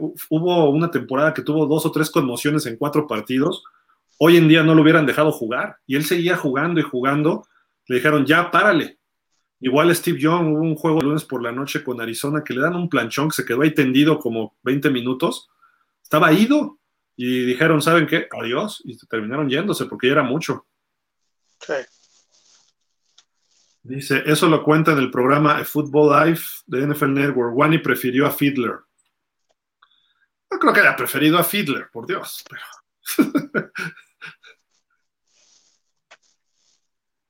Dice Jürgen Max que no estaba tan lesionado de sus conmociones, sino que fue un poco el pretexto para salir de Dallas. Pues bueno, lo que se dijo en esas épocas era, era evidente, ¿eh? ya era una tras otra se trata de minimizar, obviamente, el impacto de las conmociones en, los jugadores de parte de, NFL Network también un poco, ¿no? Por eso es que lo manejan a lo mejor así. Pero la realidad es que en esa época los golpes a los corebacks nos dejaron sin corebacks muy talentosos, a lo mejor por más tiempo, ¿no? Montana, John, Aikman, el mismo Marino, ¿no? No precisamente por, por conmociones, pero las lesiones lo terminaron. Eh, no, totalmente. Refugio, presiona al coreback. Primero Tampa, 380.2. Ah, no, perdón, 380. Dos Green Bay, 350. Ah, ya, ya, ya, las presiones al coreback. Ok, gracias, Refugio, ya entendí. Eh, Miami tercero con 349, ¿sí? De las cuales muchos fueron por los blitzes. Sí, fue en la segunda parte de la temporada, ¿no? Ahí fue donde se fue hacia arriba ese número lo que hace Tampa y Green Bay presionan con su, cuadro base, o sea, su formación base. Miami no, era con blitz, blitz, blitz, blitz. Entonces, obviamente se subieron mucho esos, esos números, ¿no? Arrabal, ya vamos a acabar. Los Bills son los Bills, no serán campeones, ok. Oscar Vázquez, Dick LeBeau es una de las mentes defensivas. Sí, sí, claro. De los Steelers, ¿no? Sí, fue, muy bueno. Y no pudo como head coach en Cincinnati, pero fue muy bueno. Y era buen jugador, creo que está en el Hall of Fame ya, de hecho, como jugador, pero no, estoy muy seguro, pero creo que sí ya está. ¿Cómo ven a los Vaqueros de Dallas para el 22? Bien, creo que tienen buen equipo, pueden ganar su división. No, tampoco la tienen tan complicada, ¿verdad? Pero pues, entre, ellos y Filadelfia, ¿no? Se, va a ir esa división. Quizá puedan sorprender un poco Gigantes y Washington, ¿no? Washington porque están bien coachados, vamos a ver si Carson Wentz encaja bien ahí. Y Gigantes ya lo dijo Javi, ¿no? Puede ser ese equipo que, que, dé, pelea. No va a estar tan fácil como el año pasado para Dallas, ¿eh? Y perdieron varios jugadores. Dos linieros ofensivos, a Mari Cooper, eh, un liniero defensivo por ahí, porque no tenían lana para el tope salarial. Pero tienen buen coach, tienen buenos jugadores. Filadelfia les puede ganar la división, ¿eh? en un momento determinado. Pero depende que Filadelfia crezca también. Todavía no creo que esté listo Filadelfia. Ludo, ¿cuál es su top 5 de parejas de receptores? ¿Dónde ponen a Gil y Waddle? A ver, Javi. ¿Dónde los pones? A Gil y a Waddle. Yo que serían el lugar este dos, teniendo en cuenta que a lo mejor este, la uno pueden ser los receptores de Bills o los receptores de Kansas.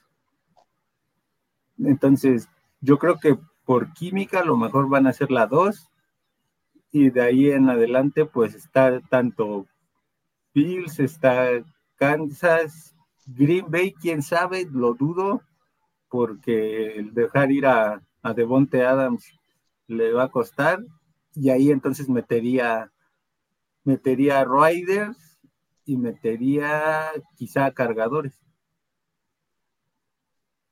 Esa voz me agrada.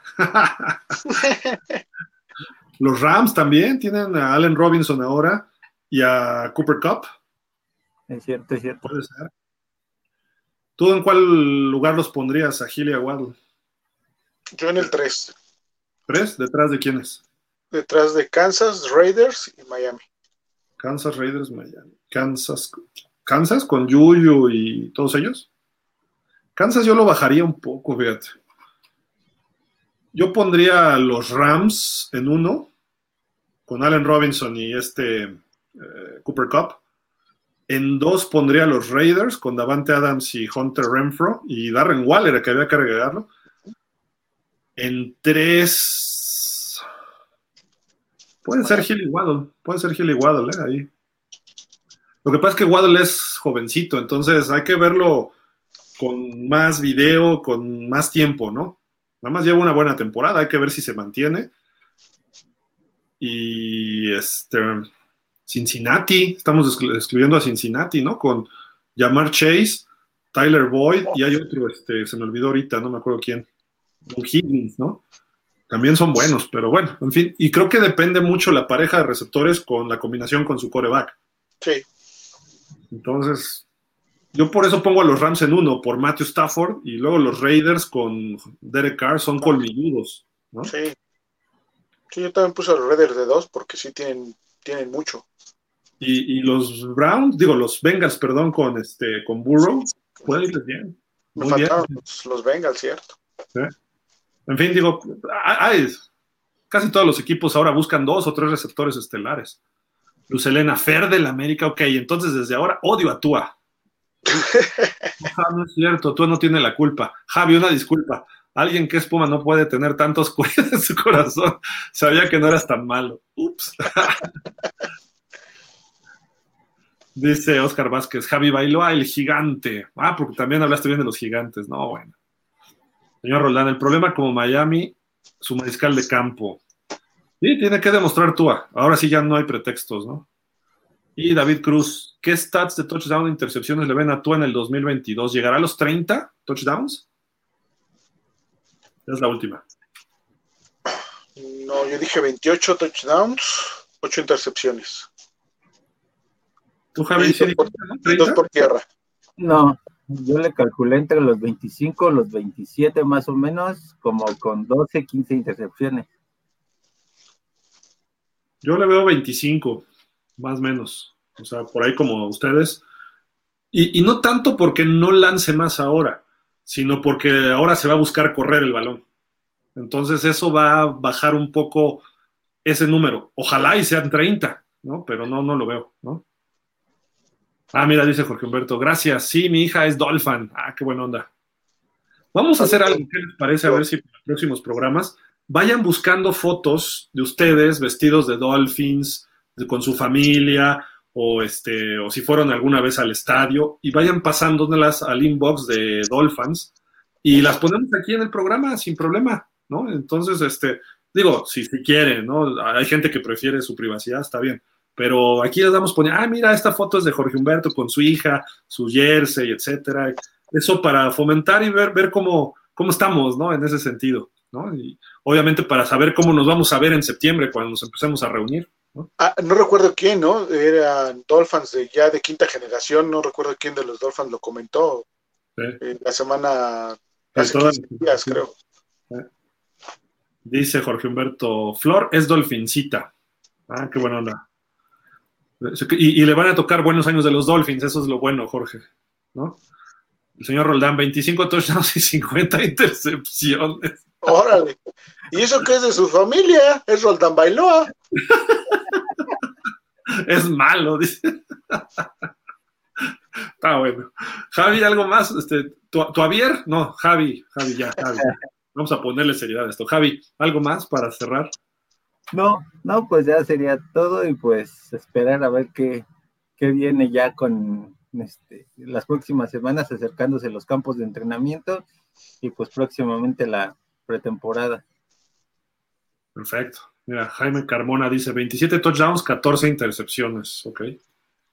Ver, ¿algo más? Nada, Gil, agradecerles eh, obviamente a ti, a, a Javi y a todos los Dolphins que nos mandan datos, que nos mandan información, que están aquí con nosotros comentando, obviamente, semana con semana. Muchas gracias. Este, y bueno, pues nada, nos vemos la próxima semana con todo el gusto y cada vez más cerca para que empiece la temporada. Así que, pues, vamos pues. Ya se puso feo contra la familia Roldán, ¿eh? David Cruz de la Garza, 2022 ganamos la división con todo el comandante Tago Bailoa. Pero espérate, Miguel Darío Pérez, esos Roldán, hay que expulsarlos de los Dolphins. ¡Uh! Eso ya estuvo fuerte. Tranquilos, muchachos, tranquilos. hombre, hay que, hay que buscar el balance y todo también. ¿no? Lo que pasa es que son muy analíticos ellos, la verdad. Entonces, le, es la misma pasión, eso es lo que hay que entender. A veces somos más, a mí me pasa, ¿eh? Alguna vez, rápido les comento, alguien me escribió, creo que estaba en el esto, hice una columna de los Dolphins, pero me los acabé. No, puede ser esto y lo otro y aquello y qué mal y repiten y bla, bla, ¿no? Me escribieron, ¿por qué odias tanto a los Dolphins? ¿Qué te pasa? Pues ahí yo no, no sabían que yo le iba a los Dolphins, ¿no? Entonces, este, alguien me escribió de los lectores y le dije, discúlpeme, yo le voy a los Dolphins, quizás mostré mucho mi pasión, ¿no? Eh, o mi frustración a lo mejor en un momento determinado. Y, y quizá tú cae en un equipo que la exigencia para un coreback, llevamos 22 años sin encontrarlo. Y Tannehill tuvo sus chispazos, pero chispazos. Quizá Pennington no era tan bueno, ¿no? Entonces, esa presión va en aumento. Entonces, yo la siento, creo que todos ustedes lo sienten, ¿no? Porque hoy en día ganas con coreback y tú de repente se le ve que viene lesionado, que no llega a los pases o que falla algunas. Entonces, obviamente eso llega, ¿no? Llega de repente el, ese, esa pasión y pues, sí, se siente uno frustrado en ese aspecto, pero no, al contrario, yo no conozco Dolphins de hueso colorado como los Roldán, ¿eh? Bueno, todos, o sea, todos aquí, ¿no? Pero son, son, son de hueso colorado ellos, ¿eh? No, no, no lo tomen a mal por ese lado, Miguel Darío, ¿no? Y dice, abrazos Dolphins, dice el señor Roldán, y dice, es que me gana el corazón, dice Miguel Darío. Estamos igual todos, estamos igual todos, no, no pasa nada. Pero es relajo, señores Roldán, sabemos que son muy analistas. Ahí está, ya, ahí está. Perfecto. Pues vámonos, muchísimas gracias, Javi. Buenas noches. Bye, Gil, Fer, Dolphins. Nos vemos la semana que viene. Fer, igual, buenas noches. Gracias, buenas noches, descansen todos. Amigos, muchas gracias, toda la familia Dolphins. Como siempre, nos vemos el próximo martes este, por aquí. Y si hay alguna noticia, si ya llega Treter, a lo mejor hacemos hasta un mega especial, ¿no? Pero bueno, este, muchísimas gracias, pásenla bien y nos vemos por acá la próxima, la próxima semana. Entraron dos comentarios, ya no vamos a leer más, nada más estos dos. Jaime Carbona, la frustración es parte de ser aficionado de los Dolphins, pero nunca dejamos de apoyar y creer en el equipo. Fins up, claro. Y dice Francisco Javier Rodán, también Ryan, Ryan es malo. Uh, ya soy ya entre familias, se van a pelear ahora. De Tannehill, yo creo. el papá le dice al hijo, ¿tú Tannehill? Pero bueno, muchísimas gracias. Pásenla. Buenas noches. Nos vemos la próxima semana. Bye. Bye.